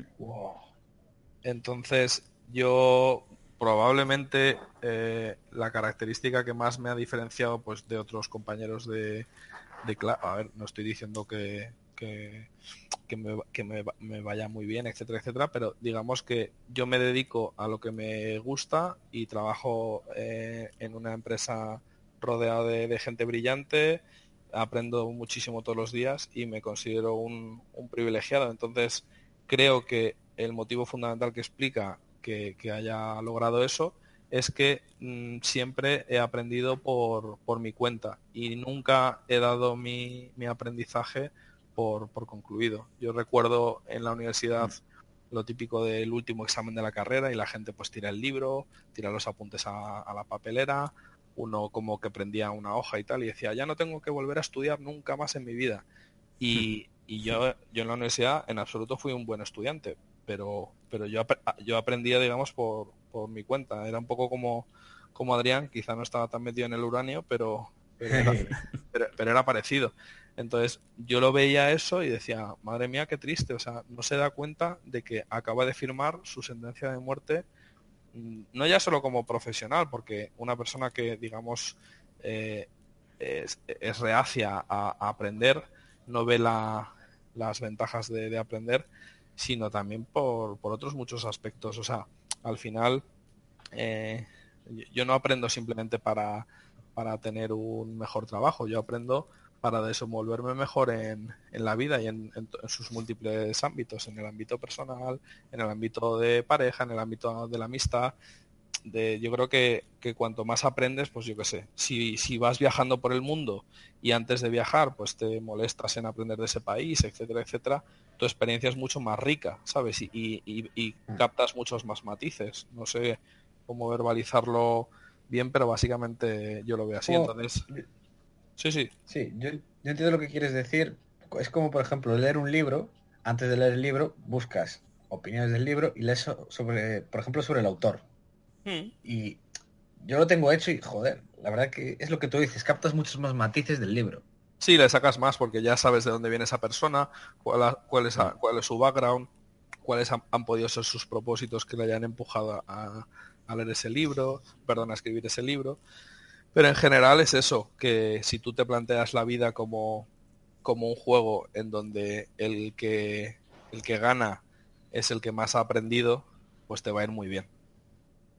Te, va a ir muy bien. Y, yo, yo llevo más o menos como, pues va camino de 10 años mm, dedicándome seriamente a, una, a un aprendizaje autodidacta.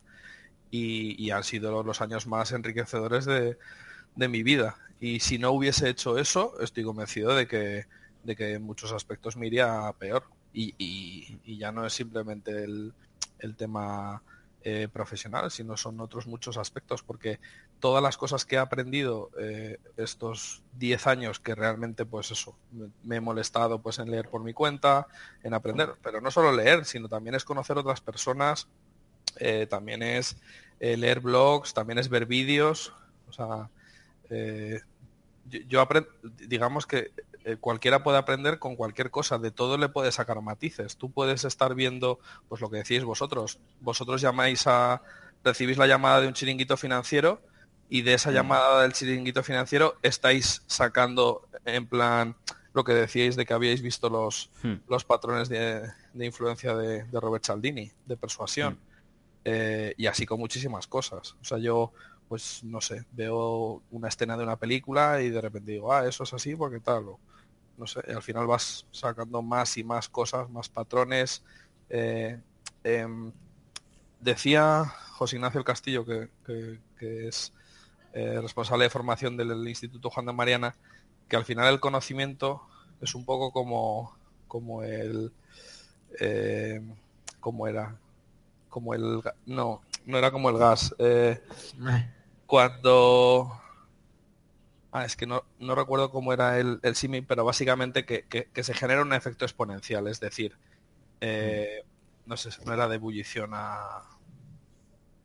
Eh, hacía un símil con el tema de, de un tema químico. Eh, pero bueno, básicamente lo que, lo que explicaba es que cuando tú empiezas a, tener más y más puntos y, entender un punto dentro de vuestro cerebro como un modelo mental, cada vez ese punto se conecta con más cosas, que básicamente es un poco lo que sucede en el, en el cerebro. Precisamente en el libro de, The Seeking Wisdom hay, una, hay un pequeño párrafo que habla sobre, sobre el cerebro y dice, si empezásemos a contar el número de conexiones neuronales que hay eh, en un cerebro, diferentes conexiones, es decir, una neurona con otra, etcétera, y cada vez que contamos, contásemos un segundo, dejaríamos de contar dentro de 32 millones de años.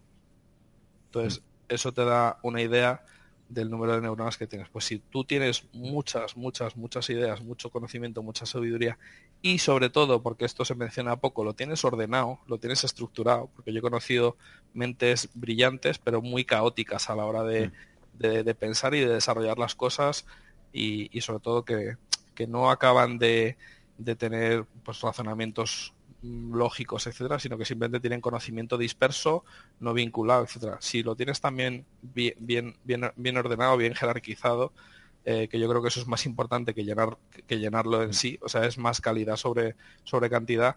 Evidentemente, cuando incorporas un conocimiento nuevo, pues lo, lo puedes conectar con muchas más cosas. Entonces, bueno, pues si no lo quieres hacer por, por el tema profesional, hazlo por, por amor a, a, la vida, no dejes de aprender nunca. Yo creo que el mayor aprendizaje que podemos tener de Manger es ese. Eh, yo en Twitter llevo ya dando guerra, no sé si son nueve años, una cosa así, y la, mi frase de cabecera en mi Twitter es una de Charlie Manger que dice la, mm. lo mejor que puede hacer un ser humano eh, es ayudar a otro ser humano a saber más. Y bueno, pues eh, eso yo creo que los tres intentamos hacer a pequeña escala y dentro de nuestras limitaciones, pero básicamente es eso, cuando tú aprendes algo que crees que le puede servir a otras personas, pues eh, tienes una obligación moral de explicarlo. Yo, por ejemplo, cuando hice el, el hilo de, de Berkshire Hathaway, pues a mí nadie me paga por, por hacer eso y, le metí pues como 12 horas en total. Y dices, ¿y por qué has hecho eso? No, pues porque yo creo que sé bastante de la historia de Berkshire Hathaway y sentía la obligación moral de compartirlo y, y tuvo, y vamos, me sorprendió en positivo el, el, hilo, pues yo pensé, digo, pues igual llega a 100, a 100 retweets y, y yo qué sé, y 150 likes y tal, y llegó a más de mil a más de mil likes y, yo creo que más de 600 retweets. O sea que al mm. final, cuando tú le das más al mundo de forma desinteresada, eh, el mundo te da, te da mucho más de lo que tú esperas. Hombre, si me, si, me diese, si me diese un Bitcoin por cada, por cada retweet que conseguí, estaría, estaría más contento.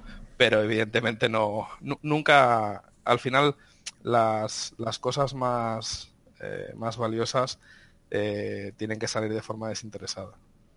Uf, cuántas reflexiones y cómo se nota que dedicas tiempo a pensar. Lo que dices tú, tener las ideas ordenadas. Estaba pensando algo, algo parecido también. Sí. De hecho, dos libros que comentamos, eh, bueno, uno que ya eh, fue traducción tuya, el pequeño libro que genera riqueza, y el de influencia, yo creo que el valor de estos libros está en lo bien que ordenan estas ideas que podían estar tan dispersas, pero es que vienen estructuradas perfectamente. Yo creo que... Totalmente, totalmente. Hmm. Y de hecho, el mayor mérito, por ejemplo, de Peter Beverly es el, es el haber sintetizado eso. Yo, como ya comenté en algún sitio públicamente, eh, me veo la obligación moral de escribir las principales ideas y aportaciones de Charlie Munger al castellano y, estoy en ello y probablemente me va a llevar mucho más tiempo del que, del que esperaba porque al final el tener bien sintetizadas esas, esas ideas eh, no, es, no es nada fácil y el, el darlas, por así decirlo, desmenuzadas, ¿sabes? Ah, las típicas lascas de la merluza, cuando una merluza está como en su punto y tal y, y vas quitando una a una despacito, entonces no le das el trozo entero al lector, sino que le das las quita, las quita y así lo, lo, puede digerir eh, como Dios manda. Bueno, es que si seguimos podemos estar hablando creo que varios días más, pero... Pues sí, y además yo he quedado a tomar algo con un amigo que, que se case llevo mucho sin verle, o sea que, seguro que me agradece el que llegue a tiempo y no le diga, no, es que estaba hablando de filosofía y de Charlie Manger con, con aquí dos, dos buenos amigos gallegos porque me va a decir que estoy un poco loco. bueno, pues muchísimas gracias Pablo. Nada, muchas gracias a, a vosotros Paco y, Adrián y que paséis un buen verano. Y, y, nada, quitaros Twitter, comprar Bitcoin y uranio. O sea, Twitter no, Twitter no, perdón, quitaros WhatsApp. bueno, Adrián, ¿algo que añadir? No, cintuaz. Perfecto. También, que muchísimas gracias por haber venido aquí. Ha sido un placer. Igualmente. Ha dejado una cantidad de reflexiones espectaculares. o sea, me voy a tener que volver a ver el podcast. yo, yo también, ¿eh? Hmm no, no, no, no, en plan, no en plan eh, eh, eh, narcisista, pero probablemente hemos dicho, hemos hablado de muchas cosas y seguro que si me vuelvo a escuchar hay alguna que incluso me, me, me da que pensar a mí. Bueno, pues esperamos tenerte por aquí en el futuro, porque seguro que temas de los que hablar, surgir alguno. Siempre que, queráis. Encantado. puedas aportar muchísimo. Encantado de hacerlo. Y bueno, esto es todo. Esperamos que os haya gustado este podcast tanto como a nosotros. Y bueno, como siempre, eh, queremos darte las gracias por estar ahí y también te agradeceríamos mucho que nos dieras las 5 estrellas en iTunes, tu me gusta en iBox, que compartas este podcast con tus amigos, ya que ayudarás a que siga existiendo y siga creciendo. Recordad que podéis comprar productos de los grandes inversores en Val Investing Store. Desde aquí, Paco y yo nos despedimos. Que el valor te acompañe.